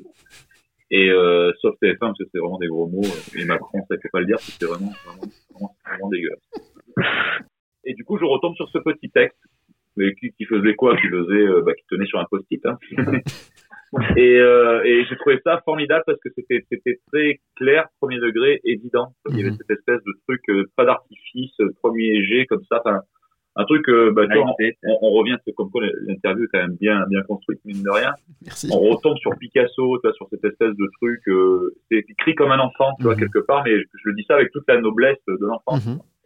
Et j'ai j'ai- j'ai adoré cette liberté de, de ton, quelqu'un qui n'était pas du métier en plus, donc tu vois, il y avait une espèce d'évidence comme ça, de, de fraîcheur. Et le personnage m'avait m'avait séduit parce qu'il était euh, ben, enfantin, euh, libre, euh, un peu espiègle et tout. Et j'avais trouvé ça formidable. Ça m'a donné vraiment. un- Et là, ça a été une évidence. Je me suis dit, je veux le dessiner. D'accord. Enfin, c'est même pas je veux le dessiner, je le dessine. quoi. Je l'ai dessiné le lendemain. Alors, un storyboard, c'est un, on va dire, c'est un schéma, un brouillon des scènes principales.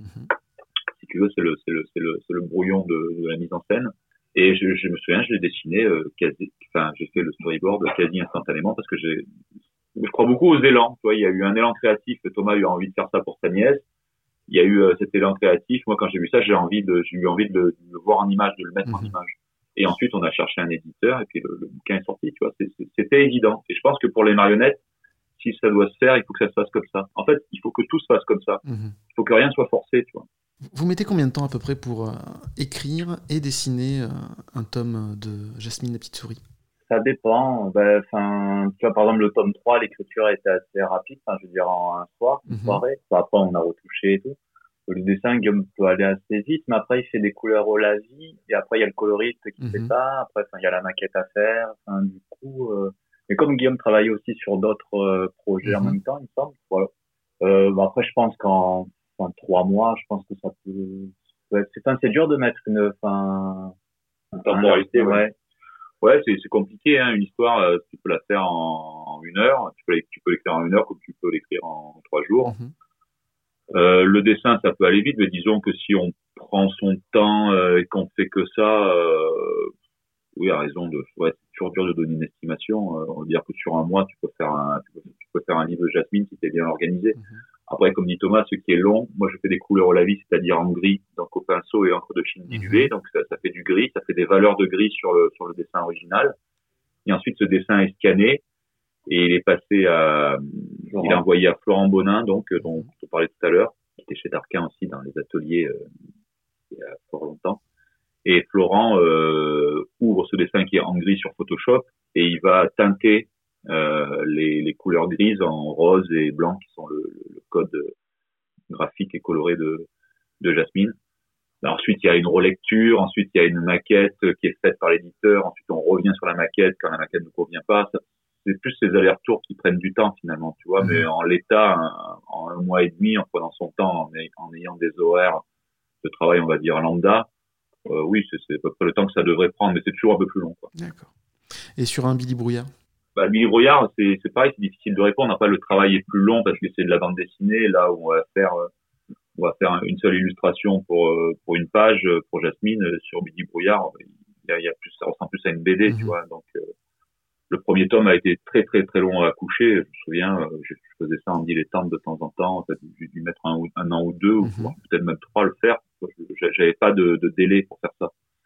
Après Billy Brouillard, il y a des tomes euh, comme le, le chant des sirènes qui est, qui est plus gros, plus conséquent. Là, c'est vraiment un travail de longue haleine. euh, Je dirais plus d'un an, quoi, un an et demi. Mais c'est difficile de répondre, comme disait Thomas, parce que je fais d'autres trucs à côté. Après, il y a de la post-production, c'est-à-dire qu'il y a Jean-Luc Deglin sur Billy Brouillard qui s'occupe. euh, Dans Billy Brouillard, il y a, il y a plusieurs formes narratives. Donc, il y a des bandes dessinées, il y a des poèmes, et tout ça, et c'est bien. Euh, Elliot t'en dort pas. Hein. Euh, Il y a, il y a des bestiaires. euh, donc, il y a certaines pages qui sont en l'état, c'est-à-dire que des pages originales euh, ressemblent exactement aux pages euh, finales, enfin, qu'il y a dans l'album, aux pages imprimées. Mais il y en a d'autres, c'est, par exemple, si tu ouvres un Billy Brouillard, tu regardes un bestiaire, il y a de fortes chances que ce soit des petits dessins que j'ai récupérés à droite à gauche, que j'ai fait sur des bouts de feuilles, euh, qui ont été scannés, puis montés par euh, Jean-Luc Deglin et mis en page sur Photoshop, tu vois. Donc tout ça, c'est un travail qui est, qui est assez long, quoi.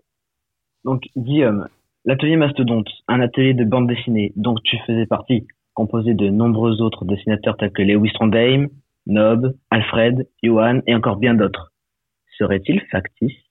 Factice non puisqu'il a, il a vraiment existé hein. c'était un, at- un atelier euh, un atelier virtuel dans le sens où euh, on n'était pas vraiment tous ensemble dans un atelier qu'on avait loué on, on a un blog qui euh, un blog commun sur les sur lequel on postait chacun euh, nos, nos strips nos, nos, nos planches nos, nos BD et euh, donc ça c'était privé hein c'était pas ouvert au public et donc euh, je postais une page et puis euh, Lewis il réagissait dessus et puis Alfred réagissait dessus et on voyait ce qu'on gardait et on mettait au propre. Et ensuite on faisait l'album. C'était des cadavres exquis quoi en fait. Un peu comme un cadavre exquis ouais. ouais. Et euh, mais c'est marrant que tu poses la question parce que souvent en dédicace il y a des jeunes qui venaient nous, voir, euh, des jeunes lecteurs et puis qui nous demandaient euh, s'ils pouvaient venir dans l'atelier et puis on leur disait qu'il n'était pas vraiment physique cet atelier donc ils étaient super déçus.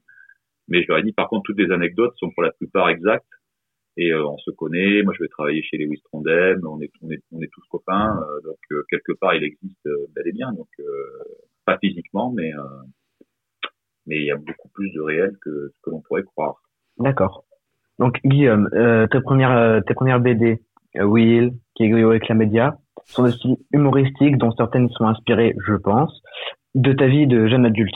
Quel événement t'ont fait changer de style et de registre? Ben, c'est euh, Billy Brouillard en fait. Euh, moi, j'étais connu, pas vraiment connu, mais disons que j'ai commencé sérieusement la bande dessinée avec Will, qui fait partie d'une époque de, de, de ma vie. Donc, je me dessinais, je dessinais le, le pizzaiolo qui habitait en bas de chez moi avec ses filles. Euh, Seb et Florent sont mes vrais potes. Florent était vraiment mon voisin. Euh, ma grand-mère était un peu comme ça aussi. Euh, le chien, c'est un peu inventé, mais c'est une pièce rapportée. Enfin bon, il y a, y a tout qui, qui, vient quand même un peu du, du quotidien et du réel à une certaine époque de ma vie de, de jeune étudiant. Et ensuite, euh, j'ai eu besoin de, de parler euh, de, bah, de la mort, en fait, de- d'aborder ce thème. Et et j'ai complètement changé de registre parce que je suis allé vers un dessin qui m'était plus naturel. Tu vois, dans dans Will, je me rendais compte que même si ça a l'air très simple à dessiner, je, me, prenais la tête comme un fou je, je refaisais quatre, ou cinq fois le même dessin, je décalquais, euh, m'écrayonnais, j'ancrais, euh, je réduisais la planche, je l'augmentais. Bon, c'était un vrai bordel et en fait, je, me, suis rendu compte que je m'étais un petit peu perdu. euh, chaque fois que je devais faire une planche de Will, c'était c'était devenu un calvaire. Et pour décompresser, le soir, je faisais des petits dessins comme ça, sans crayonner ni rien, un peu comme on fait des dédicaces, tu sais, sur le coin d'une feuille, Ouais, sur ouais. téléphone, comme ça. Et mais je l'ai jeté à la poubelle parce que je pensais que, que c'était euh, pas valable. Parce qu'on m'avait appris, euh, il fallait faire un dessin très propre avec une, une ligne bien fermée, bien nette. Et puis j'ai ma copine qui me disait mais ces dessins sont vachement plus euh, frais et plus toi ils te ressemblent plus. Du coup je suis allé vers un, un style euh, plus naturel, un peu plus lâché. Donc c'est un peu le style que tu peux voir sur Billy Brouillard Ok. ou Gigi Chauve-souris par exemple.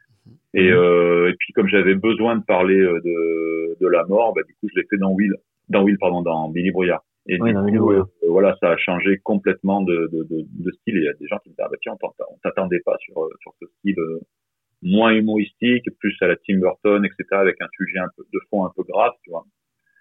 Mais euh, voilà, après on a plusieurs facettes. hein. Moi, je, je suis, j'aime bien rigoler comme je le fais dans Will. Euh, j'aime bien, euh, j'aime bien parler de choses plus sérieuses, comme quand on parle de la naissance des idées, tu vois. Donc, euh, on est multiple, on n'est pas qu'un petit rigolo ou qu'un philosophe. hein. on est, on est un peu tout ensemble. Donc voilà, mon style de dessin naturel, c'est plus euh, Billy Brouillard, Dizzy Chauve-souris euh, ou Les Carnets Secrets. Et euh, Will, c'est plus une période de ma vie, un, disons un ton humoristique que j'aime bien euh, et que je, que je pense avoir encore sur certaines euh, certaines certaines BD euh, de temps en temps. Voilà, on est on est multiples et on a plusieurs euh, suivant l'humeur, voilà, euh, où je fais euh, des trucs rigolos, où je fais des trucs plus euh, poétiques euh, ou euh, profonds.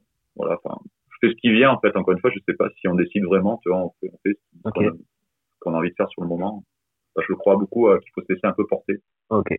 Guillaume et Thomas, quels sont les auteurs qui vous ont le plus influencé? Euh, alors plus influencé, enfin, en tout cas que j'aimais euh, beaucoup. C'est là que je fais. non. Euh... Ouais, Marjorin, j'aimais beaucoup.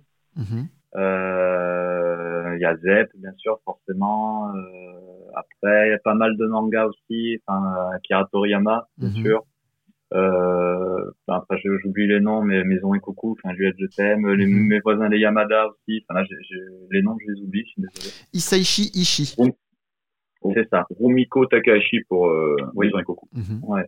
Ranma 1,5, tout ça. Moi, c'est ça. Et après, bien sûr, euh, dans les livres jeunesse, forcément, Tommy Ungerer, euh, PF aussi. euh, mais ouais, mais ce, ouais, ceux-là, c'est peut-être mes, mes petits, mes petits préférés, mes petits chouchous. ouais. Je remarque qu'il ne m'a pas cité. euh, et Guillaume Bianco, bien sûr, hein, forcément.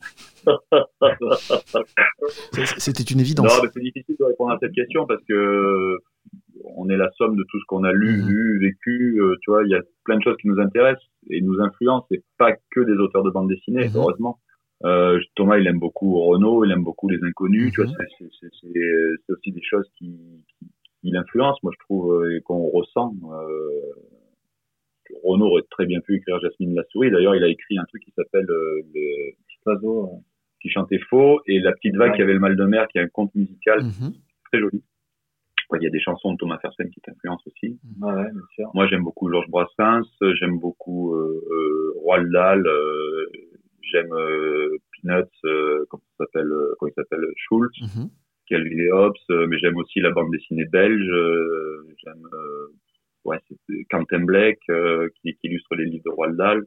Euh, Mark Twain aussi, hein, avec Tom Sawyer. euh, Mark Twain, Tom- je te dis, les différences, sont- les influences sont aussi littéraires, tu vois, ou poétiques aussi. Euh, après, il y a plein de copains qui m'ont influencé. Euh, t'as cité Marjorin, il y a Petit Luc, euh, Tarquin, euh, Julien Hill, euh, Barbara Canepa, tous mes copains m'influencent. Euh, même mes copains qui font pas de la BD, ils me, Enfin, tu vois, c'est réju... enfin, euh, ramener ça à réduire ça à quelle est la bande dessinée qui t'a influencé, Ah, C'était les auteurs.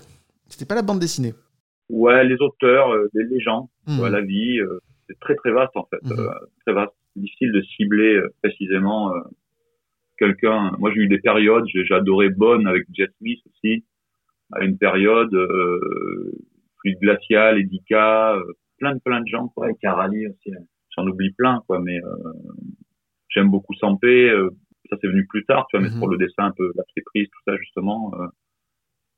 C'est puis euh, mais, des euh, trucs euh, même Hergé tout hein, euh, Hergé m'a influencé c'est très aventureux c'est super bien construit même si je dessine pas comme ça. Enfin il y a j'aime bien Riyad Satouf aussi alors que je dessine pas du tout comme lui je raconte pas des histoires comme lui tu vois mais euh, plein de choses. Là je te dirais le, la vie le quotidien les gens que tu rencontres les amis les discussions euh, c'est très très vaste. Elliot m'a beaucoup influencé aussi euh.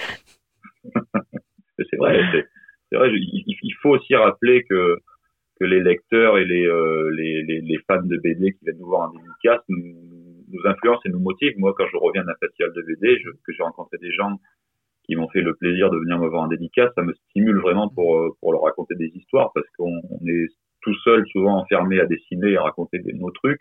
On n'a pas de retour immédiat. Mhm. Et quand on en a, tu vois, un petit peu comme un chanteur, j'en parlais tout à l'heure, sur une scène, euh, il a des applaudissements tout de suite s'il en a. Euh, nous, c'est, ça se fait en deux temps, tu vois. Mhm. Donc, euh, mais il faut pas minimiser euh, le, l'influence du, Du du lecteur parce que les lecteurs nous remercient souvent.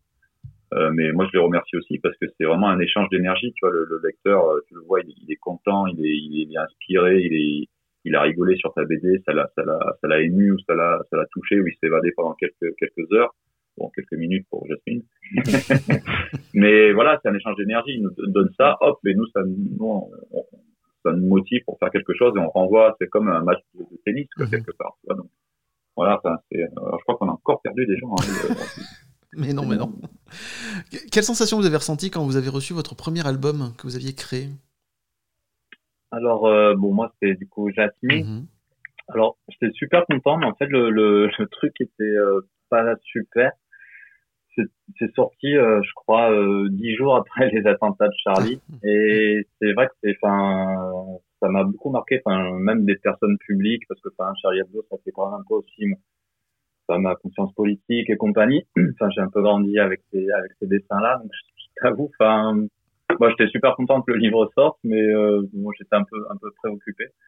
Mais, euh, mais sinon, sinon, enfin, moi, j'étais super content. En tout cas, quand, on l'avait dans les mains et tout, j'étais, ouais, enfin, je suis ah, cool, j'ai fait un truc, quoi. Ça fait plaisir. Et, mais après, je sais que Guillaume euh, avait peut-être L'aboutissement de quelque chose. Ouais, ouais, ouais. Puis, enfin, j'avais, enfin, j'avais 30 ans. Je fais, ouais, c'est bon, c'est bon. C'était le cap, la trentaine. C'est le meilleur, meilleur cap, je trouve. Mais, euh, ouais, tu dis, ah, tu vois, là, j'ai fait quelque chose. Et puis, euh, puis, ouais, puis moi, je voulais dédier aussi un bouquin à un copain et tout. Donc, du coup, ça m'a permis aussi de le faire. Et, mais c'est vrai que j'en avais, j'avais demandé aussi à Guillaume, parce que lui, du coup, il en a sorti, je pense, pas loin de 50. Et je pense que, au fur et à mesure, tu t'emballes un peu moins, quand t'es un peu moins, moins content quand tu sors un livre. Peut-être la première fois, tu devais être super excité, je sais pas. Enfin, c'est pas le mot, mais. Oui, oui, non, oui, la, première fois, c'était magique. hein. Ça, ça revient un peu à ce qu'on disait tout à l'heure. La première fois que tu vois ta page euh, prépubliée euh, dans un magazine, imprimée, je veux dire, dans le commerce, dans, dans, dans, sur un étal, dans une, dans une boutique, ou, enfin, c'est, magique. Tu te dis, waouh, c'est, c'est une sensation assez particulière. Donc oui, le tout premier album, euh, de la même manière que tu as ton premier enfant, euh, c'est, ça reste quelque chose d'exceptionnel puisque c'est la première expérience en la matière. Après, tu, je dis pas que tu t'habitues, je dis pas qu'il y a une forme de lassitude, tu aimes pareil, ça c'est un peu des, c'est des petits bouts de nous, euh, nos livres, c'est des, c'est des, c'est des enfants quelque part, c'est des matérialisations de, de ce, qu'a- de ce que tu as à l'intérieur et tu le, tu le concrétises, tu le, tu, tu le crées, enfin, c'est quand même magique. On y pense, tu vois, on- je reviens sur mon, mon exemple de Gustave Eiffel, t'imagines, le type, il a pensé à un truc, il a dessiné.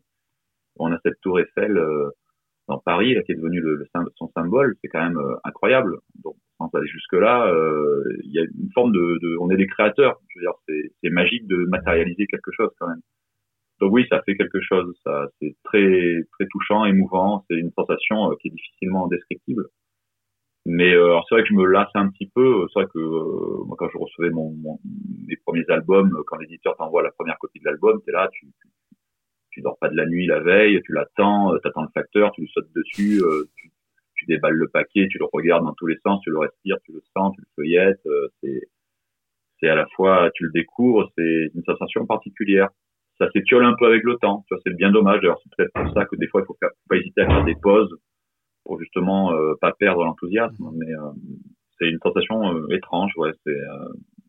je je t'invite à la à la vivre. Donc, si tu n'hésites pas. À... et moi, je te retourne la question. La première fois que tu as entendu ton émission de radio qui était sur les ondes et tout, ça doit te faire quelque chose, non? Je me réécoute pas. non, non, je, je suis pas fan. Je vois les erreurs, je vois les trucs que j'aurais pas pu faire, ça me, ça me donne Ouais, un ulcère. Donc Ouais, non. Moi, mes, mes bouquins, je les, je les lis, je les ouvre pas souvent. Hein. Mm. Alors, je devrais peut-être, mais... mais je vois ce que tu veux dire. On voit toutes les maladresses et compagnie, mais il y a quand même une petite tendresse euh, euh, pour toutes ces maladresses. Mhm. Enfin, c'est le temps aussi euh, joue beaucoup là-dessus. Et euh, non, c'est c'est particulier, euh, c'est particulier.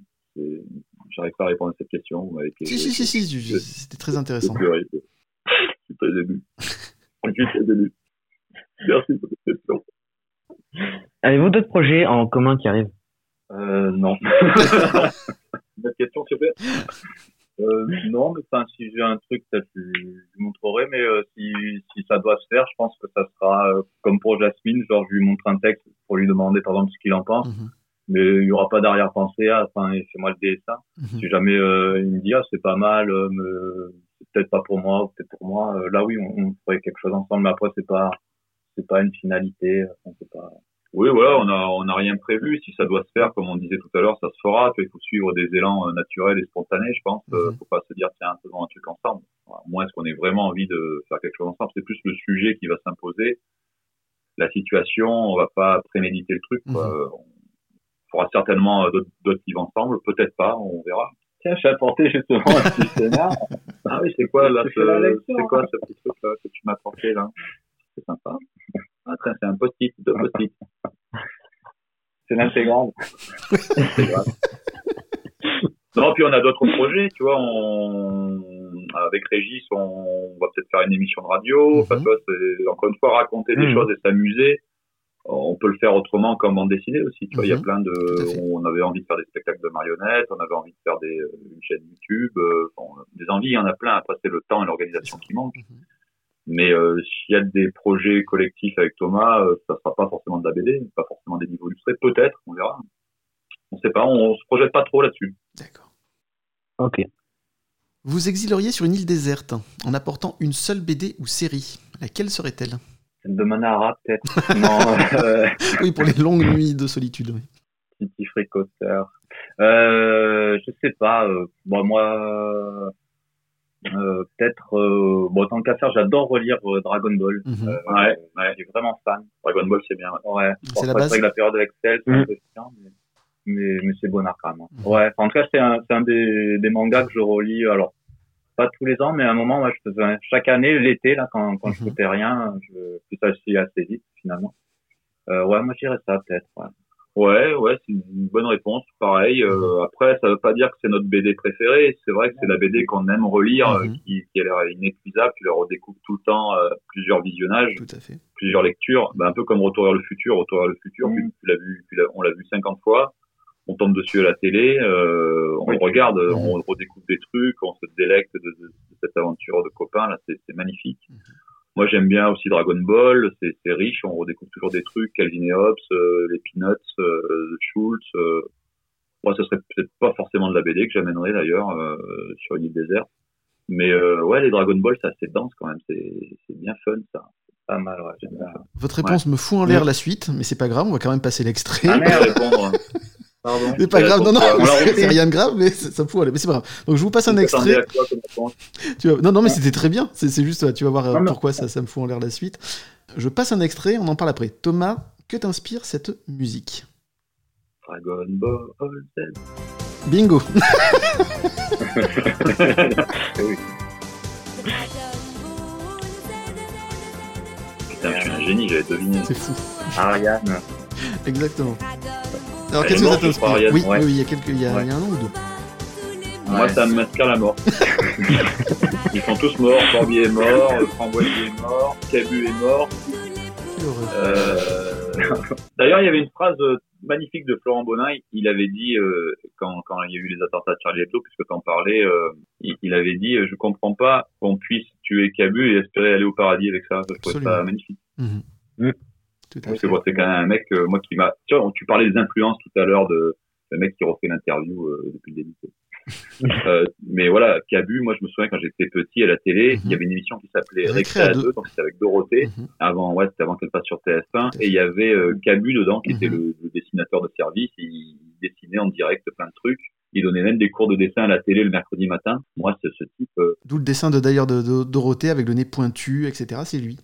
C'est ça, ouais, ouais, ouais. Et, euh, et Cabu, je le connaissais aussi parce qu'il était dans Charlie Hebdo et mon père euh, lisait ça, Harakiri, Charlie Hebdo. Et donc Cabu faisait vraiment partie de, de, de mon quotidien. Alors, je n'aimais pas trop son style de dessin, mais c'est c'est le premier dessinateur en vrai que j'ai vu euh, à la télé euh, faire des trucs et je le trouvais, euh, je le trouvais magique. Donc lui, ça a été une grosse, euh, grosse influence.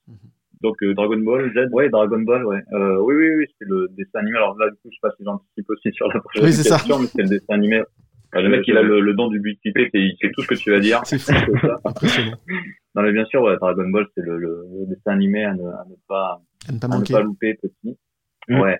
Et j'enregistrais, ouais. Surtout après plus, j'avoue, Dragon Ball Z, parce que, enfin, j'avais 10, 11 ans, et c'est vrai que c'est là, t'aimes bien les côtés euh, baston et compagnie. Moi, en Euh, revanche, euh, à l'époque, j'avais 18 ans et je préférais regarder le clip où Ariane, elle chantait, en, elle chantait un peu euh, dans des petites tenues. là. C'était une bien. très, très belle femme, Ariane. moins- Moi, je regardais que le générique et après, je, non, mais, mais ouais, ouais, enfin, oui, j'enregistrais sur les cassettes euh, VHS, euh, je faisais mon, enfin, je découpais des dessins de Dragon Ball pour me faire les belles, euh, belles cassettes, euh, le mercredi, ouais, c'était le mercredi matin, ouais, euh, à 9h. Ou avant, il y avait Nicky Larson, je crois. Et après, ça passait, ouais. Mais ouais, ouais, carrément. Bon, après, ceci dit, les dessins animés, enfin, plus grands, j'ai un peu regardé, c'était super long, finalement, et un peu chiant. Mhm. Mais après, ils avaient refait une version un peu plus courte. Mais, euh, mais jusqu'à Freezer, en tout cas, c'est top. Dragon Ball Kai. Ouais. Et c'est pas mal, du coup, c'est mieux rythmé, parce que c'est vrai que du coup, les dessins animés, bah, pour que ça dure plus longtemps, ils rajoutaient des Mhm. scènes, et des fois, c'était vraiment très, enfin, pas terrible. On se souviendra de façon émue des, euh, des matchs euh, qui duraient euh, des semaines dans Olive Tom, où une action prenait des heures. Ouais, ouais, oui, oui, c'est vrai que j'aimais bien ça. Ouais, et puis oui, le terrain était, ouais, ouais. On aurait dit l'OM, c'est qui jouait, ils arrivaient jamais au but, quoi. Euh, Non, j'aime l'OM. hein, mais bon, j'en peux plus. Tu vas avoir, tu vas avoir des problèmes. à- Avec ça. Tu vas avoir des problèmes avec euh, le- le- le- les, supporters dans, dans le web. Alors, remettez-nous JPP, ah, c'est qui, ah. Chris Waddle. Enfin, pardon, je digresse encore. Et toi, Guillaume, c'était quoi le dessin animé que tu ne voulais pas rater quand t'étais petit? Oh, moi, il y en avait plein. Euh, Cobra, il y avait, Ah, moi, moi, je suis plus vieux que ça. Moi, il y avait, euh, moi, c'était Albator, Mhm. c'était magique. Donc là, on est dans les années 80. C'est- Il y avait Albator, il y avait Capitaine Flamme, Mhm. Goldorak. J'étais complètement taré de ça. J'étais, euh, je me souviens, j'attendais, euh, il y avait la bourse de Paris. Là, j'étais chez ma grand-mère, j'ai pété un câble. Je regardais. Parce qu'à l'époque, on avait deux chaînes de Mhm. télé. Il n'y avait pas Internet. euh, Il y avait des dessins animés un peu tous les soirs, mais c'était assez rare. Et le mercredi, c'était tout l'après-midi dessins animés. Mhm. Et ça commençait avec Goldorak, moi j'étais complètement fou de ça. Après il y a eu Cobra, ça a été un gros choc Mhm. pour les gens de ma génération. Yannick dirait pareil, Jean-Luc Deglin dirait pareil aussi. Tom Sawyer, je trouvais ça formidable. Ils ont quand même, les Japonais ont quand même réussi à me faire lire un bouquin euh, sans images euh, de Mark Twain. hein. C'est quand même, c'est quand même fort. Ça sentait l'aventure. Ah, puis c'est une belle adaptation, hein, parce que du coup, c'est un mélange des trois livres. Mais, enfin, Ouais, ouais. C'est Tom Sawyer. mais- Ouais, ouais, non, c'est- il y a vraiment des valeurs incroyables là-dedans. La musique est terrible. La, la liberté, le, le, enfin, c'est super, Tom Sawyer. Euh, Il y a eu quoi? Il y a eu euh, Cobra, je l'ai dit. Euh, ouais, bah, je crois que c'est tout. En fait, euh, Oui, il y a pas, c'est déjà pas mal. il y a Oui, beaucoup de pas mal, Et. Maison et Coucou, j'ai j'ai adoré. Ouais. très honte. Je crois que Thomas Croisière en parlait Oui. aussi, il me semble, Mhm. euh, parce que je crois qu'il a un peu le même âge que moi. Euh, Maison et Coucou, moi, je me souviens, je jouais au football avec mes potes, et puis je rentrais regarder euh, Juliette Je t'aime à la télé, mais je disais pas à mes copains que j'allais regarder Juliette Je t'aime, parce que c'était du, du- du manga pour les filles. Ça. On avait l'excuse que notre sœur regardait. hein. Oui, voilà. Moi, j'étais vraiment un gros fan de, de Maison et Coucou, Mhm. À tel point que je crois que ça fait partie des trucs qui m'ont donné envie d'aller au Japon. Et, euh, et j'ai retrouvé dans la banlieue de Tokyo Mhm. euh, vraiment cette, cette ambiance 80s euh, de Hugo Godai en japonais Mhm. qui, qui était dans cette pension là. C'était euh, une histoire d'amour superbe. Le quotidien, vraiment. Ah, Il y a une des, une des plus belles déclarations d'amour aussi à la fin, je trouve, dans, Ouais. dans, dans, le manga. Là. Mais euh, c'est vrai que ceci dit, les mangas sont quand même vachement mieux que les dessins animés. Hein. Après coup, bah, ça nous a amené à, à ça, mais Mm. les mangas, ça vaut, enfin, ça vaut le coup quand même. Oui, parce qu'à notre époque, voilà, il y avait Glénat qui commençait à publier euh, Dragon Ball et des mangas, mais il y avait pas beaucoup de, il y avait moins de mangas qu'aujourd'hui. Il y avait Gélu aussi, hein, qui faisait pas mal de choses, avec justement City Hunter, qui faisait Ouais. Fly, qui faisait Orange Road, euh, Cat Size, Ouais. absolument. Ouais, ouais, ouais, bah oui, tout ça, tout, Ouais. tout Kazaojo, tout ça, Ouais. ouais, ouais. Mais nous, on a découvert les mangas après, en fait. Mhm. Voilà. Aujourd'hui, tu découvres euh, généralement les mangas avant euh, l'adaptation des dessins animés. Oui, oui, One Piece et tout, j'avais vu avant. Nous, c'était le, c'était l'inverse à l'époque. C'est vraiment les dessins animés et Dorothée aussi qui nous ont influencés, tu vois. On Mhm. parlait tout à l'heure de- d'influence, euh, les dessins animés en grande partie, bien sûr. Les cités d'or, les mystérieuses cités d'or, ça, c'est quelque chose que Ouais. Et puis la fin, la fin de l'épisode, c'était super intéressant. Là, de, ils mettaient un, un petit reportage. Là. Au Pastille revoir, à bientôt. Jean Ouais. To- avec la voix de Jean Topard qui faisait le narrateur. Exceptionnel. Un- un- Jean Topard qui était aussi la voix de Zeus dans l'introduction de Ulysse 31. Oui. T'es sûr que c'était lui? Ah, ouais, ouais. Oui, t'as raison, oui, c'était lui. Oui, oui, oui, oui. oui. Ah, je- je- Oui, il avait fait cet beaucoup de acteur. pièces radiophoniques euh, Ah ouais. sur France Culture. euh, Enfin, c'était un doubleur et un acteur. euh, Et il, fait la voix aussi du méchant dans euh, Jack Burton dans Les Griffes du Mandarin, qui est ma, ma Oh, petite Madeleine j'adore. de Proust. J'interromps quelques instants l'émission juste pour vous dire que je m'excuse platement, mais la voix de Lopan dans Jack Burton dans Griffes du Mandarin est celle de l'immense acteur Raymond Jérôme, que j'adule d'ailleurs tout autant que Jean Topard. My bad. Mais Aurélien, euh, c'est notre interview. hein, euh, euh, question. Euh, mais oui, euh, alors c'est marrant que je cite ça parce que dans mes premiers dessins, quand j'étais petit, j'avais inventé un personnage qui s'appelait Jack Burton. Donc il était euh, directement inspiré de Jack Burton. Génial. Et euh, j'avais adoré ça, oui, avec euh, comment il s'appelle euh, l'acteur, merde, Kurt Russell. Et, euh, et d'ailleurs, j'ai une petite anecdote euh, qui va passionner les, euh, les auditeurs. Euh, mon grand-père, en fait, c'est lui qui avait le magnétoscope quand j'étais petit. Et en fait, dans le magnétoscope, c'est une machine qui permettait de regarder des, des films. Voilà, on allait louer dans des vidéoclubs. Hein, je, voilà, je sais que c'est bizarre, il y avait pas, on les téléchargeait pas sur Internet. Et du coup, c'était avec lui que je regardais les dessins animés, les, dessins animés, les films. Donc, j'avais loué Jack Burton dans les Griffes du Mandarin. On l'avait regardé avec mon papy. Et mon papy, il aimait bien enregistrer la série Les Envahisseurs euh, qui passait euh, à la télé l'après-midi ou le soir, je sais plus. Et euh, il voulait pas rater euh, le début des Envahisseurs, donc euh, Jack Burton euh, tardait à finir, si tu veux. Et puis à la fin, il, bon, il tue les méchants et tout, il part avec son camion. Et puis il y a un travelling arrière où en fait tu vas, tu devines qu'il y a un monstre qui est resté accroché au, au camion. Ah, merci pour le spoil. Mon grand-père, il avait coupé, il avait coupé avant la fin parce qu'il voulait enregistrer euh, les envahisseurs. Et moi, j'ai jamais vu ce final, Ah. en fait, tu vois. J'étais frustré. euh, En fait, j'ai tout le temps été frustré de ça, quoi. Et mes potes me disaient, mais si, il y avait un monstre accroché au camion et tout. Mais non, tu déconnes. Et mon grand-père me disait, non, allez, c'est fini, c'est bon, il est parti, il a gagné et tout. Et il avait éteint la télé. voilà, c'est ma petite anecdote. Papy, si tu nous regardes, bah, mon papy est mort aussi, comme Ariane. On l'embrasse. Est-ce que vous continuez à regarder des dessins animés? Euh, moi moins par les Simpsons ou Futurama.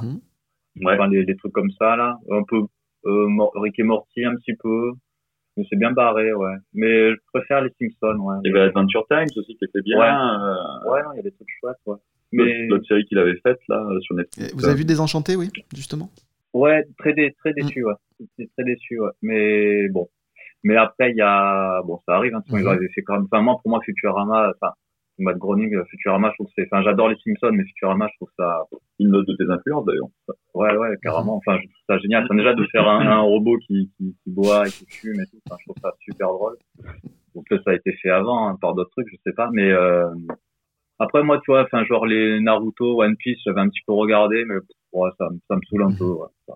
Mais, bon, c'est bien, hein, c'est sympa, mais, euh, enfin, ouais, j'ai pas mal de potes, ouais, qui me passaient les, les OAV, enfin, des trucs comme ça, du coup, tu regardes un épisode, c'est sympa, mais bon. Sans plus. Ouais. Non, mais moi, les dessins animés, c'est un peu pareil que, que Thomas, mais voilà, c'est un peu, je, je me laisse un peu porter. Enfin, déjà, j'ai pas la télé. Mais voilà, quand on me dit, tiens, il faut regarder ça, si j'ai le temps, je le regarde. euh, Mais, euh, ouais, je me laisse un peu guider et conseiller par les gens, d'ailleurs, si t'as des conseils. Euh, Le dernier, après, j'aime bien les longs métrages. Oui, voilà, il n'y a pas que dessins animés, séries. Je pensais aussi aux films d'animation. Ah oui, ah, ça, euh, Miyazaki, Mhm. ouais. Oui, pendant le premier confinement, j'ai, j'adore qu'on on dirait vraiment une ère, euh, tu sais, post-apocalyptique. Pendant le premier confinement, j'ai, euh, re- j'ai revu tous les Miyazaki et c'est vrai que c'est, euh, L'animation est incroyable. Enfin, genre Totoro, ça date de 30 ans et c'est, Mhm. euh, ça, ça reste au-dessus. Enfin, je trouve que ça reste au top, quoi. Ouais, ouais, non, Miyazaki est mais un maître de l'animation. ça, Il il pas, il y a pas photo. Hein. Euh, Après, y a, ouais, après, j'ai pas tous les titres. Il y avait un truc que j'avais beaucoup aimé, euh, un truc japonais. Ça s'appelait Un été avec Ku. Mhm. Ku, euh, Ah. c'est avec deux os. C'était un petit garçon qui trouvait un yokai euh, dans son jardin et enfin, je trouve ça superbe. aussi. Pour, pour nos auditeurs, un yokai, c'est une sorte de petit démon. Oui, un yokai, c'est un, c'est un esprit, euh, un esprit euh, de la nature en fait. euh. et en fait, c'est un kappa. Il y a plusieurs Mhm. sortes de yokai. Un kappa, c'est une espèce de, de- de tortue avec un bec qui a la tête creuse avec de l'eau dedans. Très bizarre. Mhm. Ça fait partie, partie du folklore japonais. Et euh, bah, ça, ça m'avait plu. Voilà, c'est l'idée qui me vient quand on parle de dessins animés. J'aimais bien les dessins animés aussi euh, de Tezuka, Osamu Tezuka. Il y a des trucs incroyables qui sont pas très connus en France, mais qui sont magnifiques à revoir. Le roi Léo, d'ailleurs, qui a Mhm. été pompé euh, par le royaume. Toi, tu vas avoir des problèmes avec euh, Disney si ça continue. Déjà, ça te fait une souris avec euh, à Mickey. c'est toi qui as dessiné. c'est vrai. Mais ouais, non, c'est vaste euh, question. C'est vrai qu'il y avait beaucoup de séries japonaises euh, que j'aimais bien en dessin animé, mais les longs métrages, Pixar, je regarde plus trop. Et les premières, elles sont pas mal. Les premiers sont quand même bien. Moi, je suis pas un grand grand connaisseur. Je me laisse euh, guider par euh, Julien Nil qui, qui regarde à peu près tout ce qui existe sur la planète et qui euh, qui me conseille des trucs de temps en temps. Il y avait Guren Lagann qui, qui m'avait conseillé à l'époque, une série japonaise. Akira, le film, le dessin animé, Ah oui, c'est la base. Ah, j'ai des anecdotes sur Akira, oui. Akira, ouais, incroyable. Katsuhiro Otomo. Donc Akira, ça t'a marqué? Akira, ça m'a marqué, ouais, c'était un peu, c'était pas mon univers, c'était, c'était vachement, euh, c'était ressorti au cinéma, je, je, je, je lisais pas les bandes dessinées à l'époque qui passaient dans des, qui sortaient dans des, dans des petits, en petits fascicules, mais je me souviens, euh, avec, euh, avec Olivier Dutot, donc, qui était mon voisin, donc, l'auteur de, des Petits Diables, on avait pris notre mobilette et on est allé euh, chercher dans un vidéoclub à 30 km, genre à la Seine-sur-Mer, euh, on, on avait écumé tous les vidéoclubs parce que donc je le rappelle pour les plus jeunes à l'époque donc euh, on mettait des grosses des gros trucs cubiques dans des machines et on pouvait regarder un film. Voilà, c'était un truc euh, cubique, c'était une cassette VHS. La machine, c'était un magnétoscope et on regardait des, des, des films. Ces films, on les louait dans des vidéoclubs et donc on avait trouvé Akira dans un vidéoclub, on était allé le louer, on avait, on avait, on avait pris l'autoroute en scooter, enfin en scooter en bravo. On avait vraiment, on avait failli crever ce jour-là. On s'était commandé une pizza et on avait regardé euh, Akira. Moi, j'avais pris un choc Mhm. euh, titanesque euh, à l'époque. Je me dis, qu'est-ce que c'est que ce truc? Ça, ça m'avait fait peur, ça m'avait effrayé, ça m'avait bouleversé. C'était pas du tout mon univers, mais ouais, ça, ça a été un, ça a été un tournant, ouais, un tournant. Guillaume, c'était ton tour. Je te passe un extrait et on en parle après. Dragon Ball Z.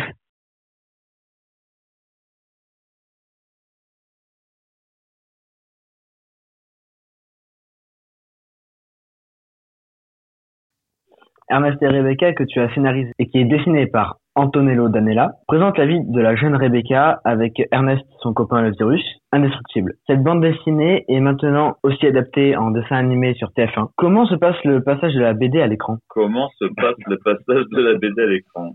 Euh, Bah écoute, euh, c'est un producteur en fait qui, qui, qui voit la BD, qui décide de l'adapter, donc il va voir l'éditeur et les auteurs et il leur parle du, du projet euh, tout simplement. Et ensuite il y a une équipe de une boîte de production, des scénaristes, un réalisateur, des Mhm. dessinateurs euh, qui réécrivent euh, ça pour la télé, qui l'adaptent hein, parce que c'est une adaptation, on peut pas faire exactement pareil que dans la, bande- la bande dessinée. Alors il y a deux cas de figure où les auteurs de la bande dessinée sont impliqués dans le projet et euh, chapeautent le truc, ou alors Ouais. ils cèdent euh, vraiment les droits, c'est-à-dire le, le, le droit de l'adapter, et ils, ils font confiance aux, aux gens qui savent faire du dessin animé, et, euh, et ça nous échappe un peu, même s'ils nous consultent et nous, nous demandent notre avis. Euh, donc là, en l'occurrence, on, moi j'ai participé un peu aux paroles euh, du générique que tu viens de... C'est toi qui l'as chanté, Elliot, en fait? C'est toi qui chanté, là Non, j'ai pas une voix, euh, j'ai pas reconnu ta voix. C'est un montage vidéo. Euh, maintenant avec Internet, on peut tout faire. Hein. Donc voilà, moi j'ai pas, j'ai j'ai été consulté par euh, Nathalie Altman, donc euh, la productrice du projet, donc qui, qui a toujours euh, joué franc jeu avec moi, qui m'a toujours expliqué ce qu'il faisait, euh, fait part de ses idées, etc.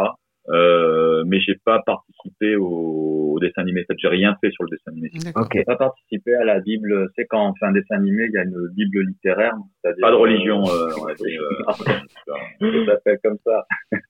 Où je mets euh, tout ce que les personnages peuvent faire, pas faire et compagnie. Ça, ça t'a été sollicité là-dessus? J'ai été, disons, euh, sollicité à titre, euh, on va dire, euh, je, les- je leur ai donné mon avis. J'ai pas travaillé officiellement avec eux, voilà. Ok. Mais euh, pour pas trop dénaturer le, la, la bande dessinée, bah ça fait bizarre de voir de voir ces, ces personnages qui, qui bougent à la télé. Mais encore une fois, là aussi, ils nous appartiennent plus vraiment puisque moi, si j'avais fait du dessin animé tout seul, donc ce qui est chose impossible parce que c'est sur des, des grosses équipes, ça aurait pas été exactement pareil, tu vois. Donc je leur ai fait confiance et puis euh, ils ont fait leur adaptation euh, de leur côté. Donc euh, si ça si ça plaît aux téléspectateurs et aux lecteurs, euh, tant mieux. Après, euh, c'est difficile de de enfin, après je, te- je, moi je te dis j'ai pas la télé. Euh, J'arrive pas trop à. Je crois que je réalise même pas en fait qu'il y a un dessin animé d'Ernest et Rebecca. Ça, C'est les gens qui me le rappellent. Il y a Philou qui m'a appelé la dernière fois, le dessinateur de Crackers Blues, dont je parlais tout à l'heure, une influence aussi euh, de quand j'étais plus jeune et puis qui est devenu un, bon copain, qui, est tombé sur sur Ernest et Rebecca à la télé avec ses, ses, ses petits neveux. Donc ça m'a fait rire. Il m'a appelé, il m'a dit, ah, je savais pas que t'étais étais à la télé moi, c'est les gens qui me le disent, mais euh, je réalise pas trop qu'il y a un dessin animé d'Ernest et Rebecca en fait. Euh, c'est c'est marrant, bizarre. La BD a-t-elle désormais euh, plus de succès dans cette période de Covid-19 c'est vrai que c'est un thème un peu euh, Précurseur. euh, bah, elle n'a pas de succès pendant le Covid-19 vu que les librairies sont fermées donc euh, Oui, c'est sûr. mais c'est vrai qu'on est on est complètement d'actualité là d'ailleurs c'est marrant parce que je dois écrire un dernier tome de Ernest et Rebecca qui doit clôturer une première saison on va dire et, et euh, c'est donc le tome 10 et là je me dis bah, il faudrait, peut-être parler du coronavirus tu vois ça serait peut-être euh, Mm. enfin, ou pas je sais pas s'il faut inscrire ça dans la temporalité tu vois mais c'est vrai que plus que jamais, on, est complètement dans la thématique là. Et d'ailleurs, euh, la productrice euh, est en train de faire une petite euh, adaptation où Ernest explique aux enfants, donc ce serait des petits courts métrages où Ernest explique aux, enfants comment lutter contre le coronavirus. Donc il y aura, aura peut-être des petits très très courts métrages qui passeront sur sur internet avec Ernest se bat contre le coronavirus. Mais ça, encore une fois, c'est pas moi qui, qui écris. Avec la chanson de Renaud en Ok. C'est quoi chanson? Coronavirus. Toi, tu vas vraiment avoir des problèmes. Non, mais j'aime Non, mais j'aime beaucoup Renaud. Peut-être pas sur la fin, peut-être. Voilà. Donc oui, c'est d'actualité quelque part, mais j'en ai, j'hésite justement. C'est marrant que tu te lèves la, la question, Elliot. Euh, très très bonne, très bonne, très bon journaliste, Elliot. hein, je dois dire. Euh, Ouais, il va prendre la place. euh, Je me sens poussé vers la sortie. Ah ouais, attention petit jeune dans les dents longues. Hein. Euh, Il raye le parquet. Là. Euh, ouais, c'est vrai que est-ce que je vais parler du coronavirus ou pas Je sais pas. J'avais fait une petite page euh, avec euh, Antonello sur le coronavirus là pendant le confinement, mais c'était resté qu'une page. Je sais pas si elle ne sera pas dans l'album, certainement pas. Est-ce que j'en parlerai dans le prochain tome? Je sais pas. Je sais pas. Bonne question. Euh, À vous de me donner votre avis. Appelez le 3615. Je, Cognac je donnerai ton numéro de portable à l'antenne. Ne t'en fais pas. Ça roule. Euh, Guillaume, tu as été primé euh, avec le prix des écoles au Festival d'Angoulême, pour Ernest et Rebecca, justement. Euh, Qu'est-ce qu'on ressent à ce moment-là? Parce que quand même, le Festival d'Angoulême, c'est assez marquant dans une carrière. Ouais, ouais, ouais, ben ça, ça, ça fait, ben ça fait plaisir. Hein. euh, Qu'est-ce qu'on ressent J'ai pété un câble. Hein. Je, je suis venu aux yeux pendant deux semaines. Hein. je voulais qu'on me voit. J'ai du champagne à tous les repas. euh, ah, c'était, euh, ouais, j'étais, j'étais. J'étais, euh, J'ai beaucoup aimé cette période. Le star system, quoi. Mhm. Ouais, voilà. Non, ben c'est une, une reconnaissance. Enfin, le prix des écoles, en plus, voilà, c'est, c'est pas des, des professionnels qui votent, c'est, euh, des, des petits lecteurs. Donc, moi, je trouve que ça, qui passe ça vraiment par, enfin, je trouve que c'est vraiment le, le meilleur des, le meilleur des, prix dans, dans, dans ce sens-là, quoi. C'est des vrais enfants qui ont aimé, qui, qui, qui votent pour ça. Donc oui, de la fierté, puis de la fierté aussi pour, enfin, fierté, ce mot est un peu, le galvaudé, euh, ben, j'étais content aussi pour les éditeurs, parce qu'il y a toute une équipe derrière. hein. Il n'y a pas que Antonello et moi qui faisons le livre, il y a aussi la coloriste qui travaille énormément, enfin qui travaillait énormément à l'époque, maintenant elle a changé, c'est une autre. Peu importe. Enfin, il y a les éditeurs qui t'ont fait confiance, euh, puis bêtement, euh, oui, tous les gens qui t'ont aidé, tu vois, c'est, tu dis, ah, une manière de, de, de dire voilà, on n'a pas fait ça pour rien, ça a servi à quelque chose, euh, ça a ému des c'est une reconnaissance, on te dit, on te dit qu'on t'aime finalement, puis on le valide quoi. Euh, Donc oui, ça, ça peut faire que plaisir. Après, bon, euh, c'est pas non plus euh, pas gagner le festival de Cannes, je suis pas président de la République. Hein. Puis encore une fois, voilà, on, on était deux, hein, c'est ce que genre, moi j'étais tout seul le- ce jour-là pour, pour prendre le prix, mais Ah non, voilà, c'est un travail d'équipe, c'est sûr. voilà, j'étais aussi content de voilà euh, qu'Antonello soit content. euh, c'est une joie que tu partages. La joie, si tu la vis tout seul, c'est bien. Si tu la partages, c'est vachement mieux. Donc oui, ça fait plaisir. Hein. Après, voilà, ça, ça, ça aussi, je je dirais pas que j'ai oublié, mais tu vois, ça fait, je suis passé à autre chose. Hein. Je suis pas là à me lever tous les matins, regarder mon prix. il est là-bas, ouais. Ah oui, il est là. En plus, sur mon étagère, il y a des rock, il y a des poupées de rock, et même pas mes prix. Bon, J'en ai pas beaucoup de prix.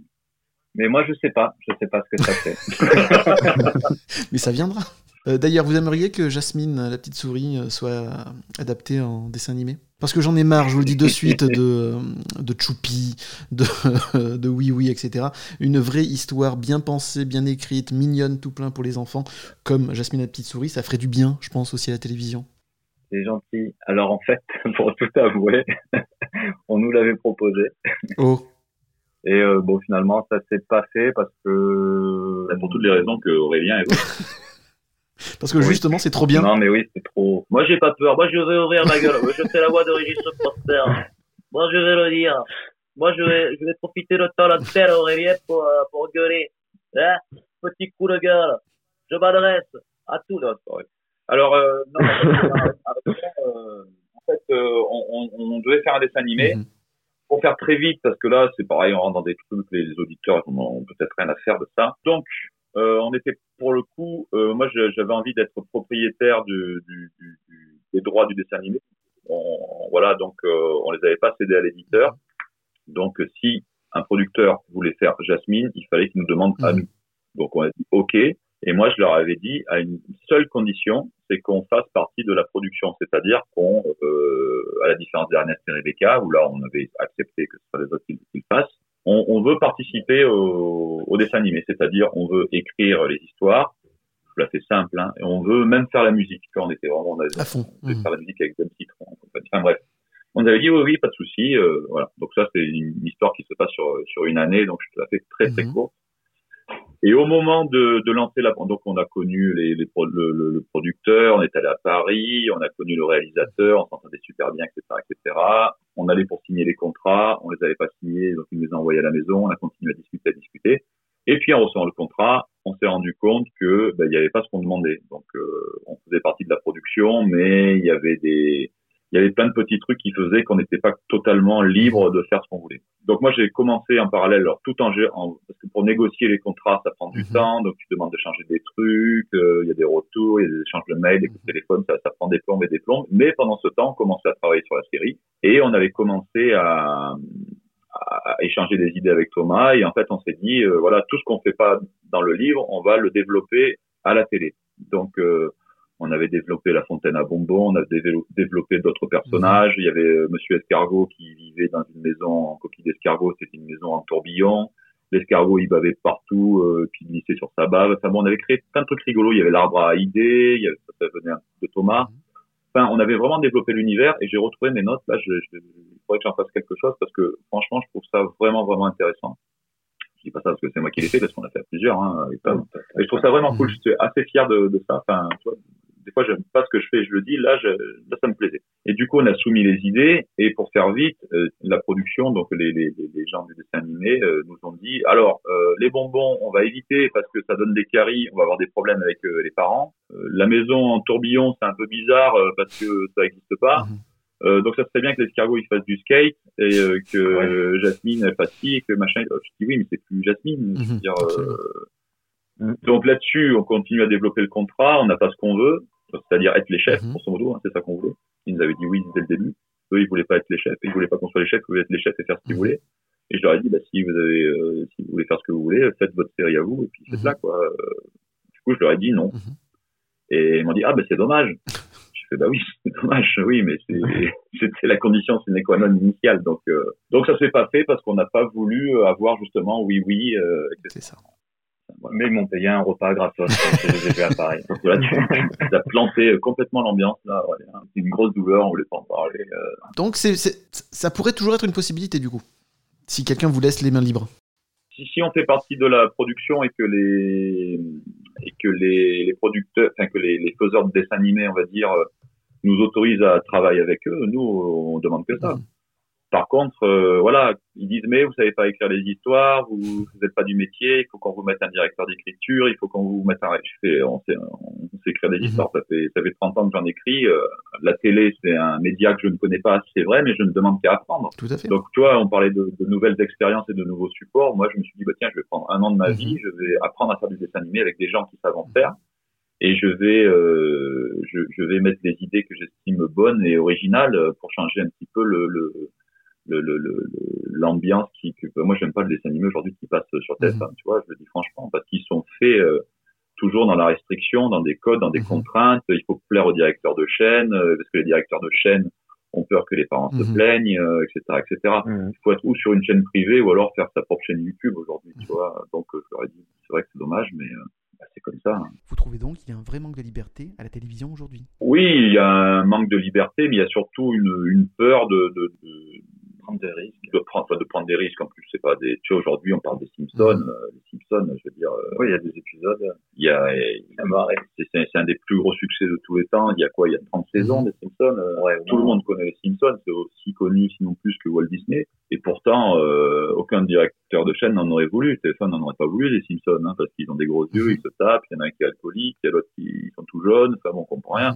Il faut faire confiance un peu aux, aux téléspectateurs et aux et, aux- et aux jeunes qui, qui regardent des dessins animés. Ils sont pas bêtes. Aujourd'hui, ils ont des trucs super originaux, des trucs qui vont super loin avec des créativités incroyables. Le manga en est la démonstration. Les jeux vidéo, il y a une créativité dans les jeux vidéo. Mais aujourd'hui, les programmes pour la jeunesse sur les chaînes euh, Herzienne TF1, etc., France, tout ça, c'est catastrophique. C'est catastrophique. Moi, je trouve ça, euh, trouve ça immonde. Et en fait, on se rend compte qu'on n'a plus besoin de la télé pour faire des dessins animés aujourd'hui. Aujourd'hui, t'as un copain qui travaille sur Flash, un copain qui fait de la musique, tu t'enfermes chez toi et tu, tu fais ton propre dessin animé. C'est vrai que je pense que ça a moins d'impact aussi le dessin animé aujourd'hui, parce qu'avant t'avais trois chaînes, tu passais dessus, euh, je pense que ça boostait tes ventes ou je sais pas quoi. Maintenant, euh, t'as, t'as 50 000 chaînes, je sais pas si ça, ça, c'est un intérêt aussi par rapport au livre. Ouais, moi, je pense qu'un dessin animé n'a jamais, n'a jamais fait vendre un bouquin. C'est pas vrai. quoi. C'est pas, si le bouquin est bon et s'il est bien commercialisé, distribué, il, est, il, sera, il sera vendu, il rencontrera son public. Le dessin animé peut aider un petit peu à faire de, de, de à faire que ça soit encore plus connu, mais bon, faut pas faire ça à n'importe quel prix. Moi, je trouve que c'est c'est- c'est catastrophique les dessins animés euh, qu'on a aujourd'hui. Euh, Les adaptations sont, sont, sont terrifiantes. Enfin, je, je sais pas. Heureusement qu'il y, a les- qu'il y, a- qu'il y, a les- qu'il y a les Américains, les Anglais, les Japonais, et puis des chaînes privées, parce que on n'aurait jamais eu euh, des trucs comme Adventure Times, comme les Simpsons, comme euh, sans tout ça. Quoi. Mais en France, c'est pas le même, euh, c'est pas le même système. Il faut, il faut séduire les directeurs de chaînes qui sont très frileux par rapport à, aux plaintes, etc. qu'il peut avoir. Donc euh, ils édulcorent le tout et ils font des trucs qui ressemblent à, à rien et à tout. Et euh, il y a plus d'originalité, il y a plus de. Moi, je trouve que je, je les trouve monstrueux. Moi, les, les dessins animés aujourd'hui, les personnages, c'est pas des vrais personnages. Quoi. Je trouve ça, c'est horrible. Il y a plus de liberté en bande dessinée. Ouais. Un, un- un Billy Brouillard sur Netflix, ça aurait de la gueule. Oui, mais encore une fois, si, si, je- si je faisais partie de la production et si, Oui, oui, bien euh, sûr. Hmm. voilà, oui, ça, ça, ça, ça se pourrait. D'autant qu'on m'avait proposé de faire un, un film au cinéma Ah. euh, de Billy Brouillard, ouais. Euh, on s'était, on s'était dit avec euh, avec un réalisateur là qui avait euh, le réalisateur qui a, qui a fait euh, comment ça s'appelle le truc avec Jean Rochefort, le truc de Mathias Malzieu là, le- la mécanique du cœur. Il m'avait proposé de, il a, il a mon âge, le réalisateur. Il m'avait dit, il adore les marionnettes aussi, donc ça conjuguait un peu toutes mes amours. Et en fait, il, s'était dit, euh, tiens, il y a plus les, il faudrait faire un Goonies qui fait peur pour les, pour les petits enfants, tu vois. Et Billy Brouillard serait, euh, serait super pour ça. À l'époque, j'étais dans mes bandes dessinées et j'avais pas réussi à lui écrire euh, un pitch, tu vois. Du coup, ça ça a traîné, ça s'est jamais fait en fait. Mais peut-être qu'un jour, si on me propose et sous certaines conditions, euh, pourquoi pas. ouais. Ok. Pourquoi pas. Et maintenant, la deuxième partie de l'émission, le portrait animé. Si vous étiez un personnage de dessin animé ou de BD, lequel seriez-vous? Bon, sans hésiter, j'irai Sangoku, tant qu'à faire. Oh, toi, il se la pète euh. Euh, Moi, je te dirais Billy Brouillard parce que c'est lui que je suis, mais euh, tu, vois, tu veux dire un personnage que j'aimerais être en bande Exactement. dessinée? Je sais pas pourquoi il me vient lui, alors que je suis pas. Moi, je trouve que je ressemble de plus en plus au Capitaine Haddock. J'ai la barbe et je commence à avoir les mêmes poches que lui sous les yeux. Bon, après, j'aimerais bien être un personnage qui vole quand même, parce que j'aime bien voler. Enfin, pas, pas dans les magasins. Pas oui, j'aime bien voler dans les magasins. Mais euh, ouais, un personnage qui vole, quoi. C'est vrai que Sangoku, il est génial. Ouais, et puis il est gentil, il est Il est, gen- il est gentil, ouais. Il a du cœur, Sangoku. Parce qu'il y en a plein qui préfèrent Vegeta à Sangoku. Oh non, mais non, Mais non, mais Sangoku, il est pur. Il est pur, il a des copains, il aime la justice. Il a- Et puis, Sangoku, j'en parlais avec Saïd Sassine la dernière fois, il, il aime bien se battre, mais il aime se battre euh, parce qu'il il aime le combat, quoi. Il aime, euh, il aime euh, le sport, quoi. Il, adore. Moi, Ouais. j'aime bien ce personnage parce qu'il est très positif, quoi. Euh, Ouais, Sangoku, c'est quand même pas mal.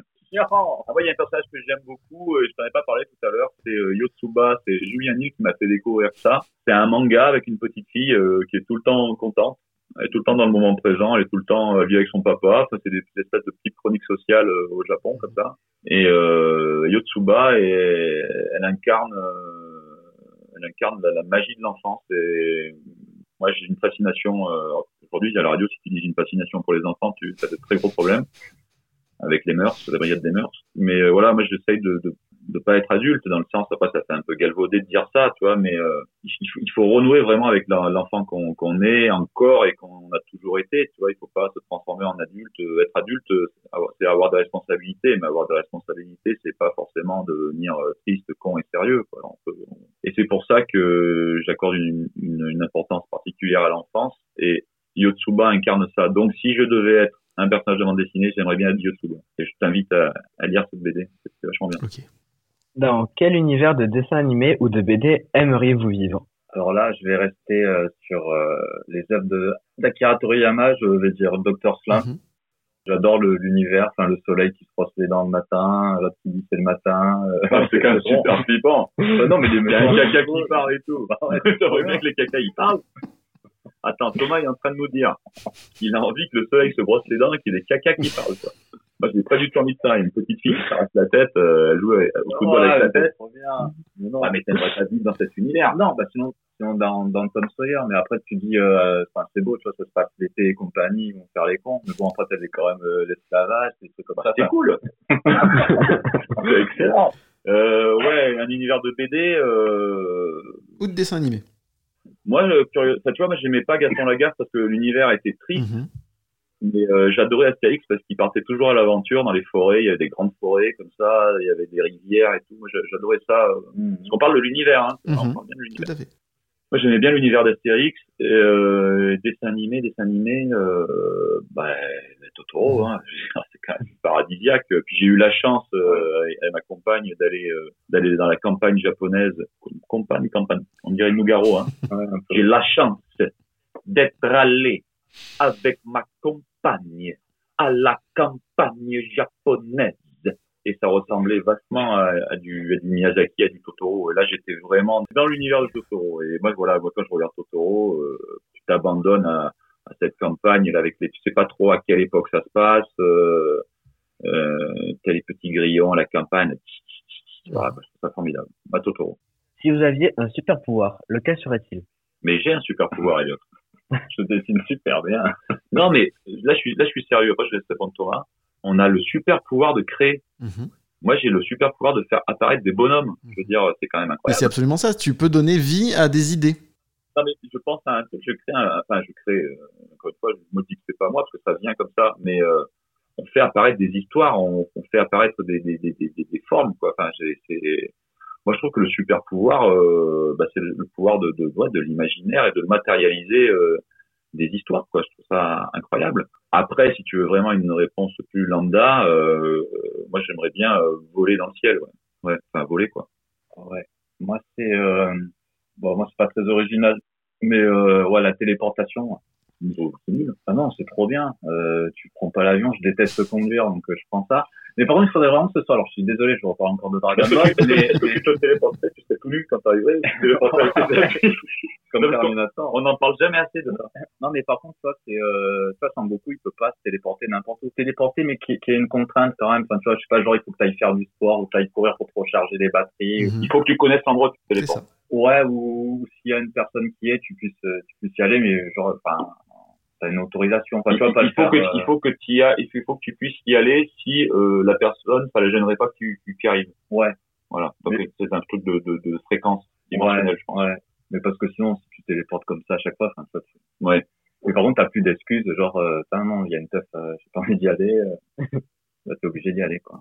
Oui, t'as t'as plus l'excuse de la paresse. Mais après, ça dépend si la téléportation, euh, par exemple, te fatiguerait énormément. Ou si pendant que tu te téléportes, t'as as des maux de tête incroyables. Comme dans Harry Potter. Ou tu saignes du nez. Ou... Tu vois. Écoute, on va faire une thèse là-dessus. euh, Bon, la téléportation, trouve que c'est un peu naze. Ah non, j'aime bien. Moi, j'aime bien voler, quoi. C'est-à-dire que voler, c'est le rêve de l'homme, quand même. euh, C'est incroyable. Si vous en aviez le pouvoir, à quel personnage donneriez-vous vie? Je sais pas.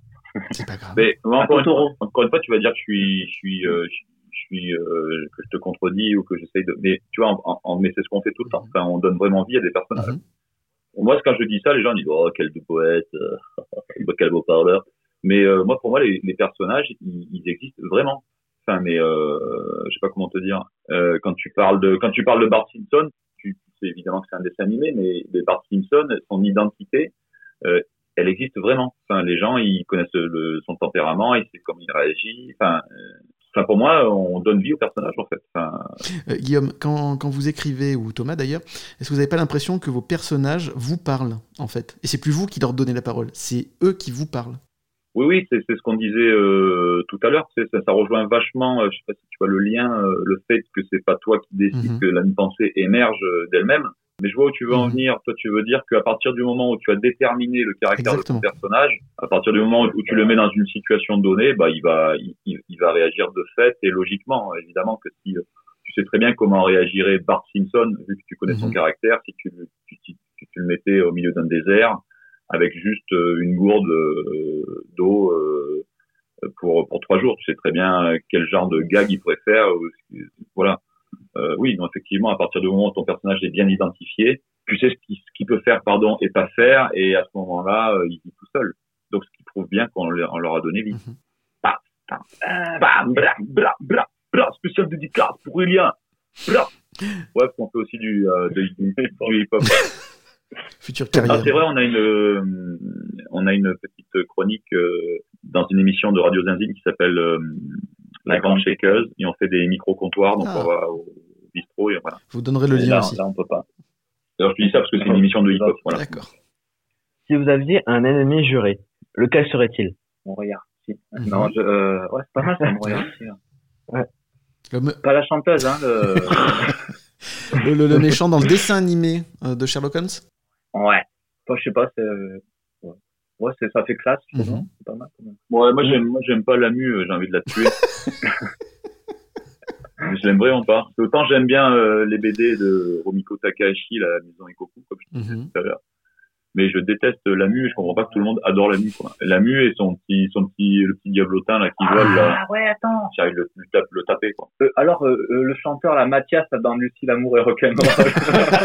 ah, il était insupportable. Ah, ouais, c'est- ah non. Enfin, j'ai la même coupe de cheveux maintenant que hein, mais, Je te euh, conseille de chercher les photos sur internet, Elliot. Tu, tu, tu comprendras de quoi il parle. Moi, la mue, ça serait pas ma pote, elle m'énerve, euh, elle se croit sexy, alors qu'elle est pas du tout sexy. Moi, je- tu vois, genre, ça m'est toujours pas venu les, les sexy, là. Mais alors, pas, la- pas la mue du tout. Et en plus, euh, dès qu'elle est pas contente, elle t'électrise, Mhm. là, euh, elle ah ouais. Moi, j'aime pas. Elle m'énerve. si vous étiez une créature imaginaire, laquelle serait-elle? Une licorne. oh, Pégase, c'est classe, Mhm. quoi. Oh, avec tes cheval, quoi. Ah ouais, mais t'as des ailes et tout. Oh, t'as envie d'être un cheval, toi? Sincèrement. T'as envie d'être un cheval avec des ailes? Ah bon, un dragon, alors. Non, là, un dragon. Le mec, il a envie, il se brosse les dents. Il a envie qu'il y ait le caca qui marche. Il a envie d'être un cheval, quoi. Ouais, c'est super tes projets, mec. Moi, euh, qu'est-ce que j'aimerais être? Bon, un truc qui vole, ouais. non, licorne, ça vole pas, les licornes. Ah bah oui. Ouais, mais est-ce que les Pégase et les licornes? Alors, Pégase, c'est un cheval ailé, et la licorne, c'est, c'est- juste un cheval qui a une, qui a une corne sur la tête. Oui, mais d'accord, mais tu peux créer une, tu peux faire, euh, vu que tu donnes vie à des personnages, tu veux faire une licorne Ouais. qui vole. On fait n'importe quoi. Alors voilà, on fait, on fait une licorne, un Pégase, et voilà. Super. Non, moi, j'aimerais bien être un oiseau, quand même. C'est, euh, un truc qui vole, ouais, c'est super. Ben, un oiseau, euh, bah, le phénix. Comme Renaud. Et qui renaît tout le temps de ses cendres. Si vous étiez un objet magique, lequel serait-il? Euh, c'est le, le livre dans, dans Wigman. Mm. C'est quand il dessine et, et ça donne. Non, mais c'est trop bon. Non, mais c'est un livre magique. Il dessine et ça, ça, ça se réalise. Et du coup, il se fait, il se fait une combinaison de, Ouais. de super-héros. C'est sa moto aussi. Ou alors de, de haricot magique, haricot magique dans, dans Dragon Ball. Euh, ben, moi, encore une fois, je vais pas être très original, mais euh, on en revient toujours à Sangoku, euh, son, son nuage euh, hypersonique. Euh, tu peux Oui, t'as pas, pas le cœur pur. Si tu étais un nuage, t'as c'était un objet. Ah, moi, je serais le nuage hypersonique. Quelle onomatopée de BD seriez-vous? Non, aïe, forcément. Eh oui, aïe, aïe. Forcément. Moi, j'aime bien euh, Pop. Mm. te débouche une bouteille de vin. Oui, un petit peu ça, une, une bulle. Je trouve Ouais. le son est joli. Je trouve que l'éc- l'écriture de l'onomatopée est belle. C'est aussi, aussi, comment on appelle ça quand tu peux lire dans les deux sens euh, Palindrome. palindrome, c'est ça, ouais. Mm. Donc, euh, bah, tu m'avais dit de que actuellement ce mot. D'accord. Tout est écrit, hein. euh, Tout est écrit. Pour ça, c'est aussi bien rythmé. Voilà. Tu vas la, tu vas la vraiment la passer sur euh, le net, ou pas Oui, oui, je vais Je la crois qu'il y a un passer. gros, gros boulot de montage, là. hein. Il y a un peu de boulot, oui. Si vous étiez un juron du capitaine Haddock, lequel serait-il? Ah, alors là, j'ai j'ai un scoop en fait, parce que j'ai une BD de Tintin. j'ai jamais lu. C'est une BD de Tintin inédit.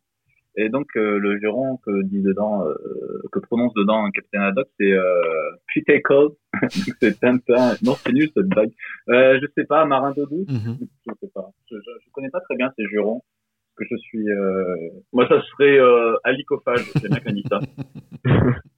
Et là, je vous ai piégé parce qu'il il a jamais Ah bon? dit ça. Ah d'accord. C'est ouais, c'est Julien Knil qui a inventé ce mot, alicophage, et je le trouve très joli. Et euh, non, moi, ce que j'aime bien, c'est quand il dit ornithorynque. Mhm. Je trouve que c'est un mot euh, qui est assez sympa. Il dit souvent ornithorynque, alors il dit plein de trucs, euh, machin, Ouais, et il dit orni- ornithorynque. Chibouzou, Bah, Chibouzou, quoi, il dit souvent aussi. Tonnerre de Brest. Tonnerre de Brest, ouais, évidemment. Mais ça, ça me rappelle la chanson de, de l'autre, là, le breton, là, j'aime pas cette chanson. Miosec. Mais je, je le trouve vraiment nul. Et j'ai pas envie de le lire. Donc, Tonnerre de Brest, non. C'est pas mon pote. Comme, euh, comme la. Non, ornithorynque, moi j'aime bien. En plus, c'est un animal, euh, un animal magique. Mhm. Tu, tu sais qui Aurélien, tu sais qu'ils ont trouvé, euh, que leur, bon, l'ornithorynque est quand même un animal, euh, hein, ovipare, euh, alors que c'est un mammifère. Donc, il fait des œufs. Il a, il a des, des, des, des pattes de, de top et un bec de Mhm. canard. Tout à fait. Euh, et là, on a découvert, tu sais quoi? On a découvert que ses poils étaient fluorescents. Ouais, c'est vraiment un animal incroyable. Et on en apprend tous les jours, du coup, avec lui. Définitivement, euh, quand Captain Haddock il dit euh, ornithorynque, moi je trouve ça trop cool. On passe maintenant à la troisième partie de l'émission, les conseils lecture. J'ai la chance, ce mois-ci, de recevoir un nouveau chroniqueur. C'est Rémi, dont vous pouvez retrouver la chaîne J'ai lu, j'en parle sur YouTube. Je mettrai d'ailleurs le lien sur la page de l'émission. C'est à toi, Rémi.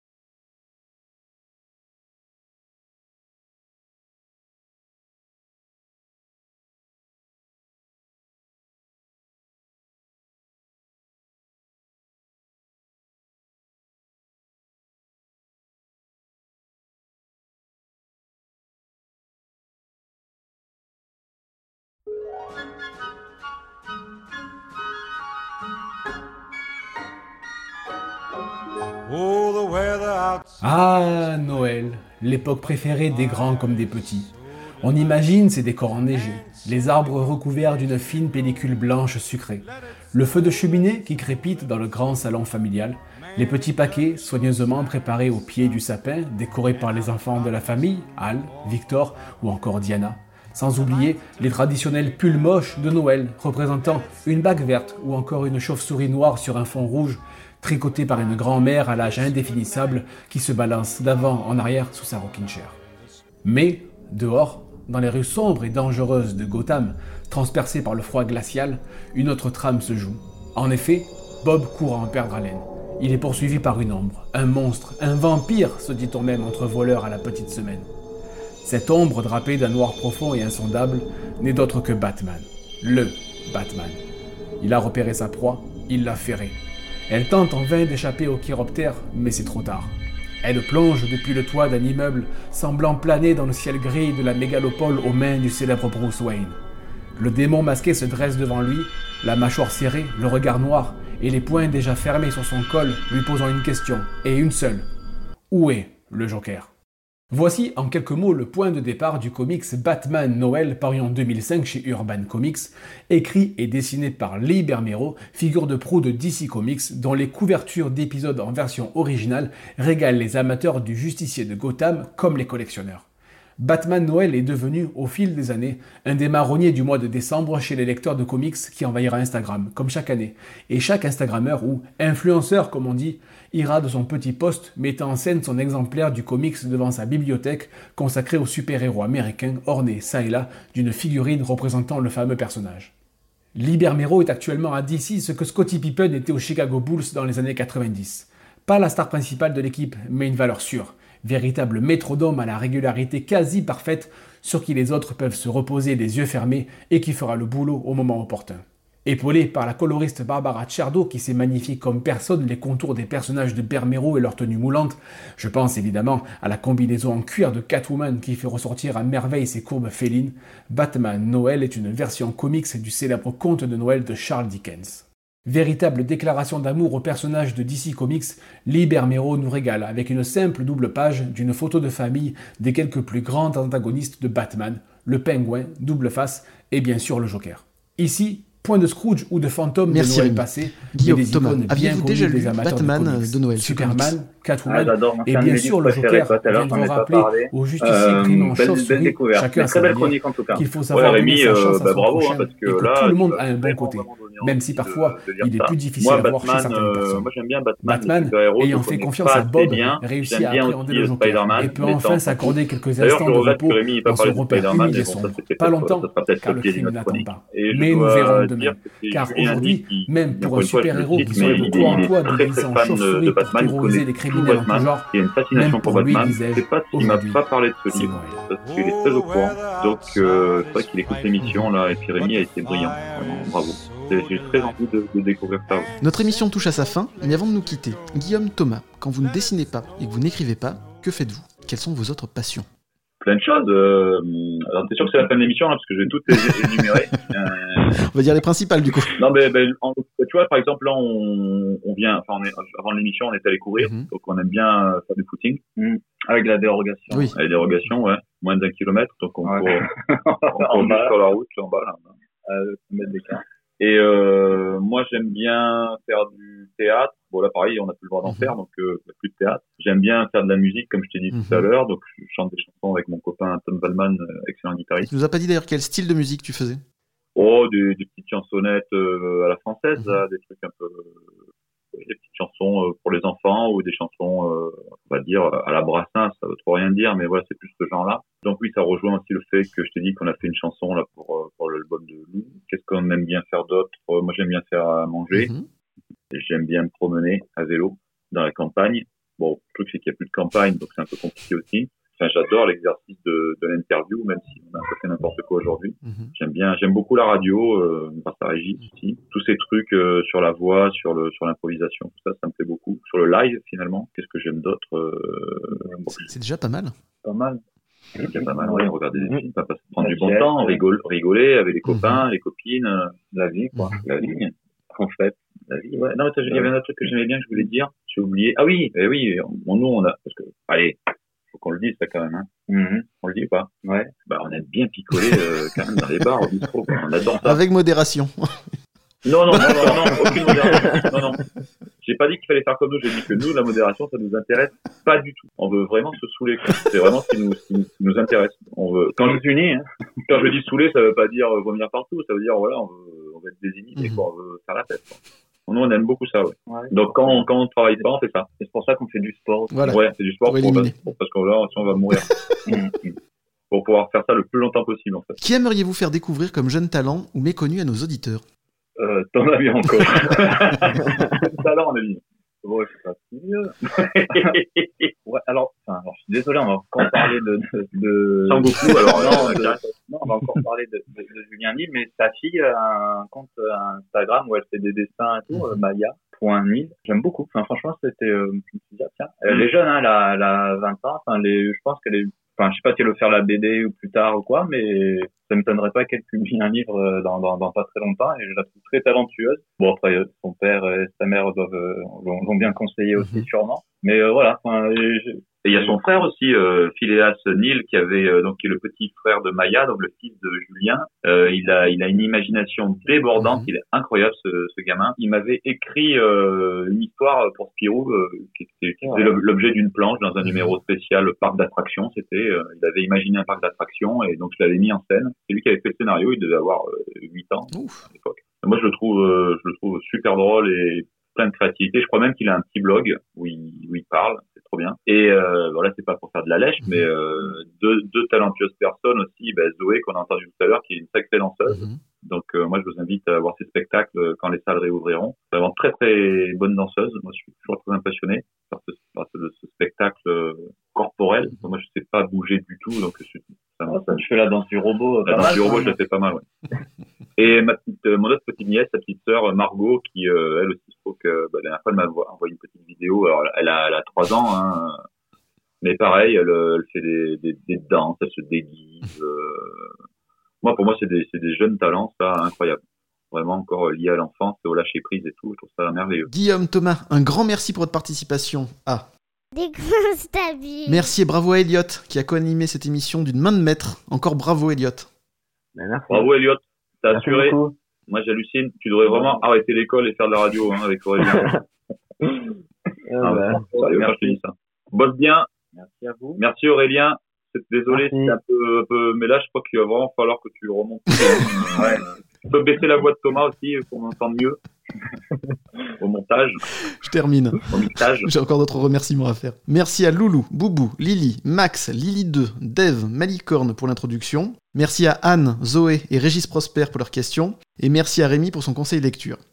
On se donne rendez-vous prochainement avec de nouveaux invités. Et si ça vous a plu, abonnez-vous à notre podcast. Et suivez-nous sur Twitter, Facebook et Instagram. Nous nous retrouverons au mois de février pour le lancement de la deuxième saison de Décoinstabule avec tout plein de nouveautés. En attendant, nous vous souhaitons à tous d'excellentes fêtes de fin d'année. Prenez soin de vous et de vos proches. Et en cette période de Noël, on ne peut pas se quitter sans un bon Tino Rossi. Enjoy C'est la belle nuit de Noël, la neige étend son manteau blanc, et les yeux levés vers le ciel à genoux, les petits enfants, avant de fermer les paupières,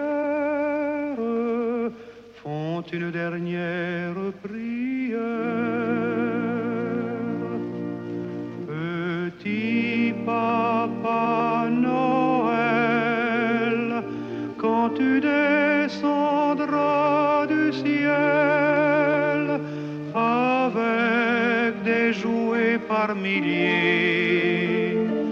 n'oublie pas mon petit soulier.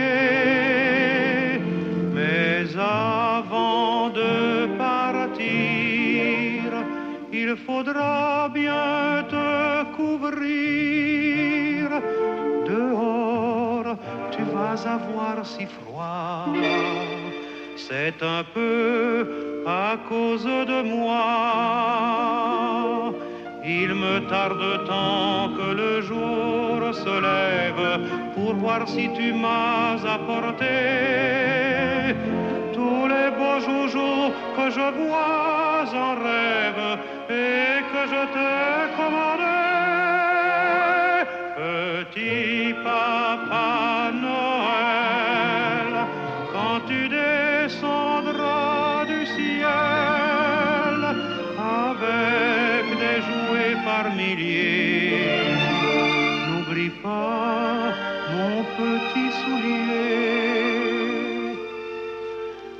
marchand de sable est passé, les enfants vont faire dodo et tu vas pouvoir commencer avec ta hotte sur le dos au son des cloches des églises, ta distribution de surprises.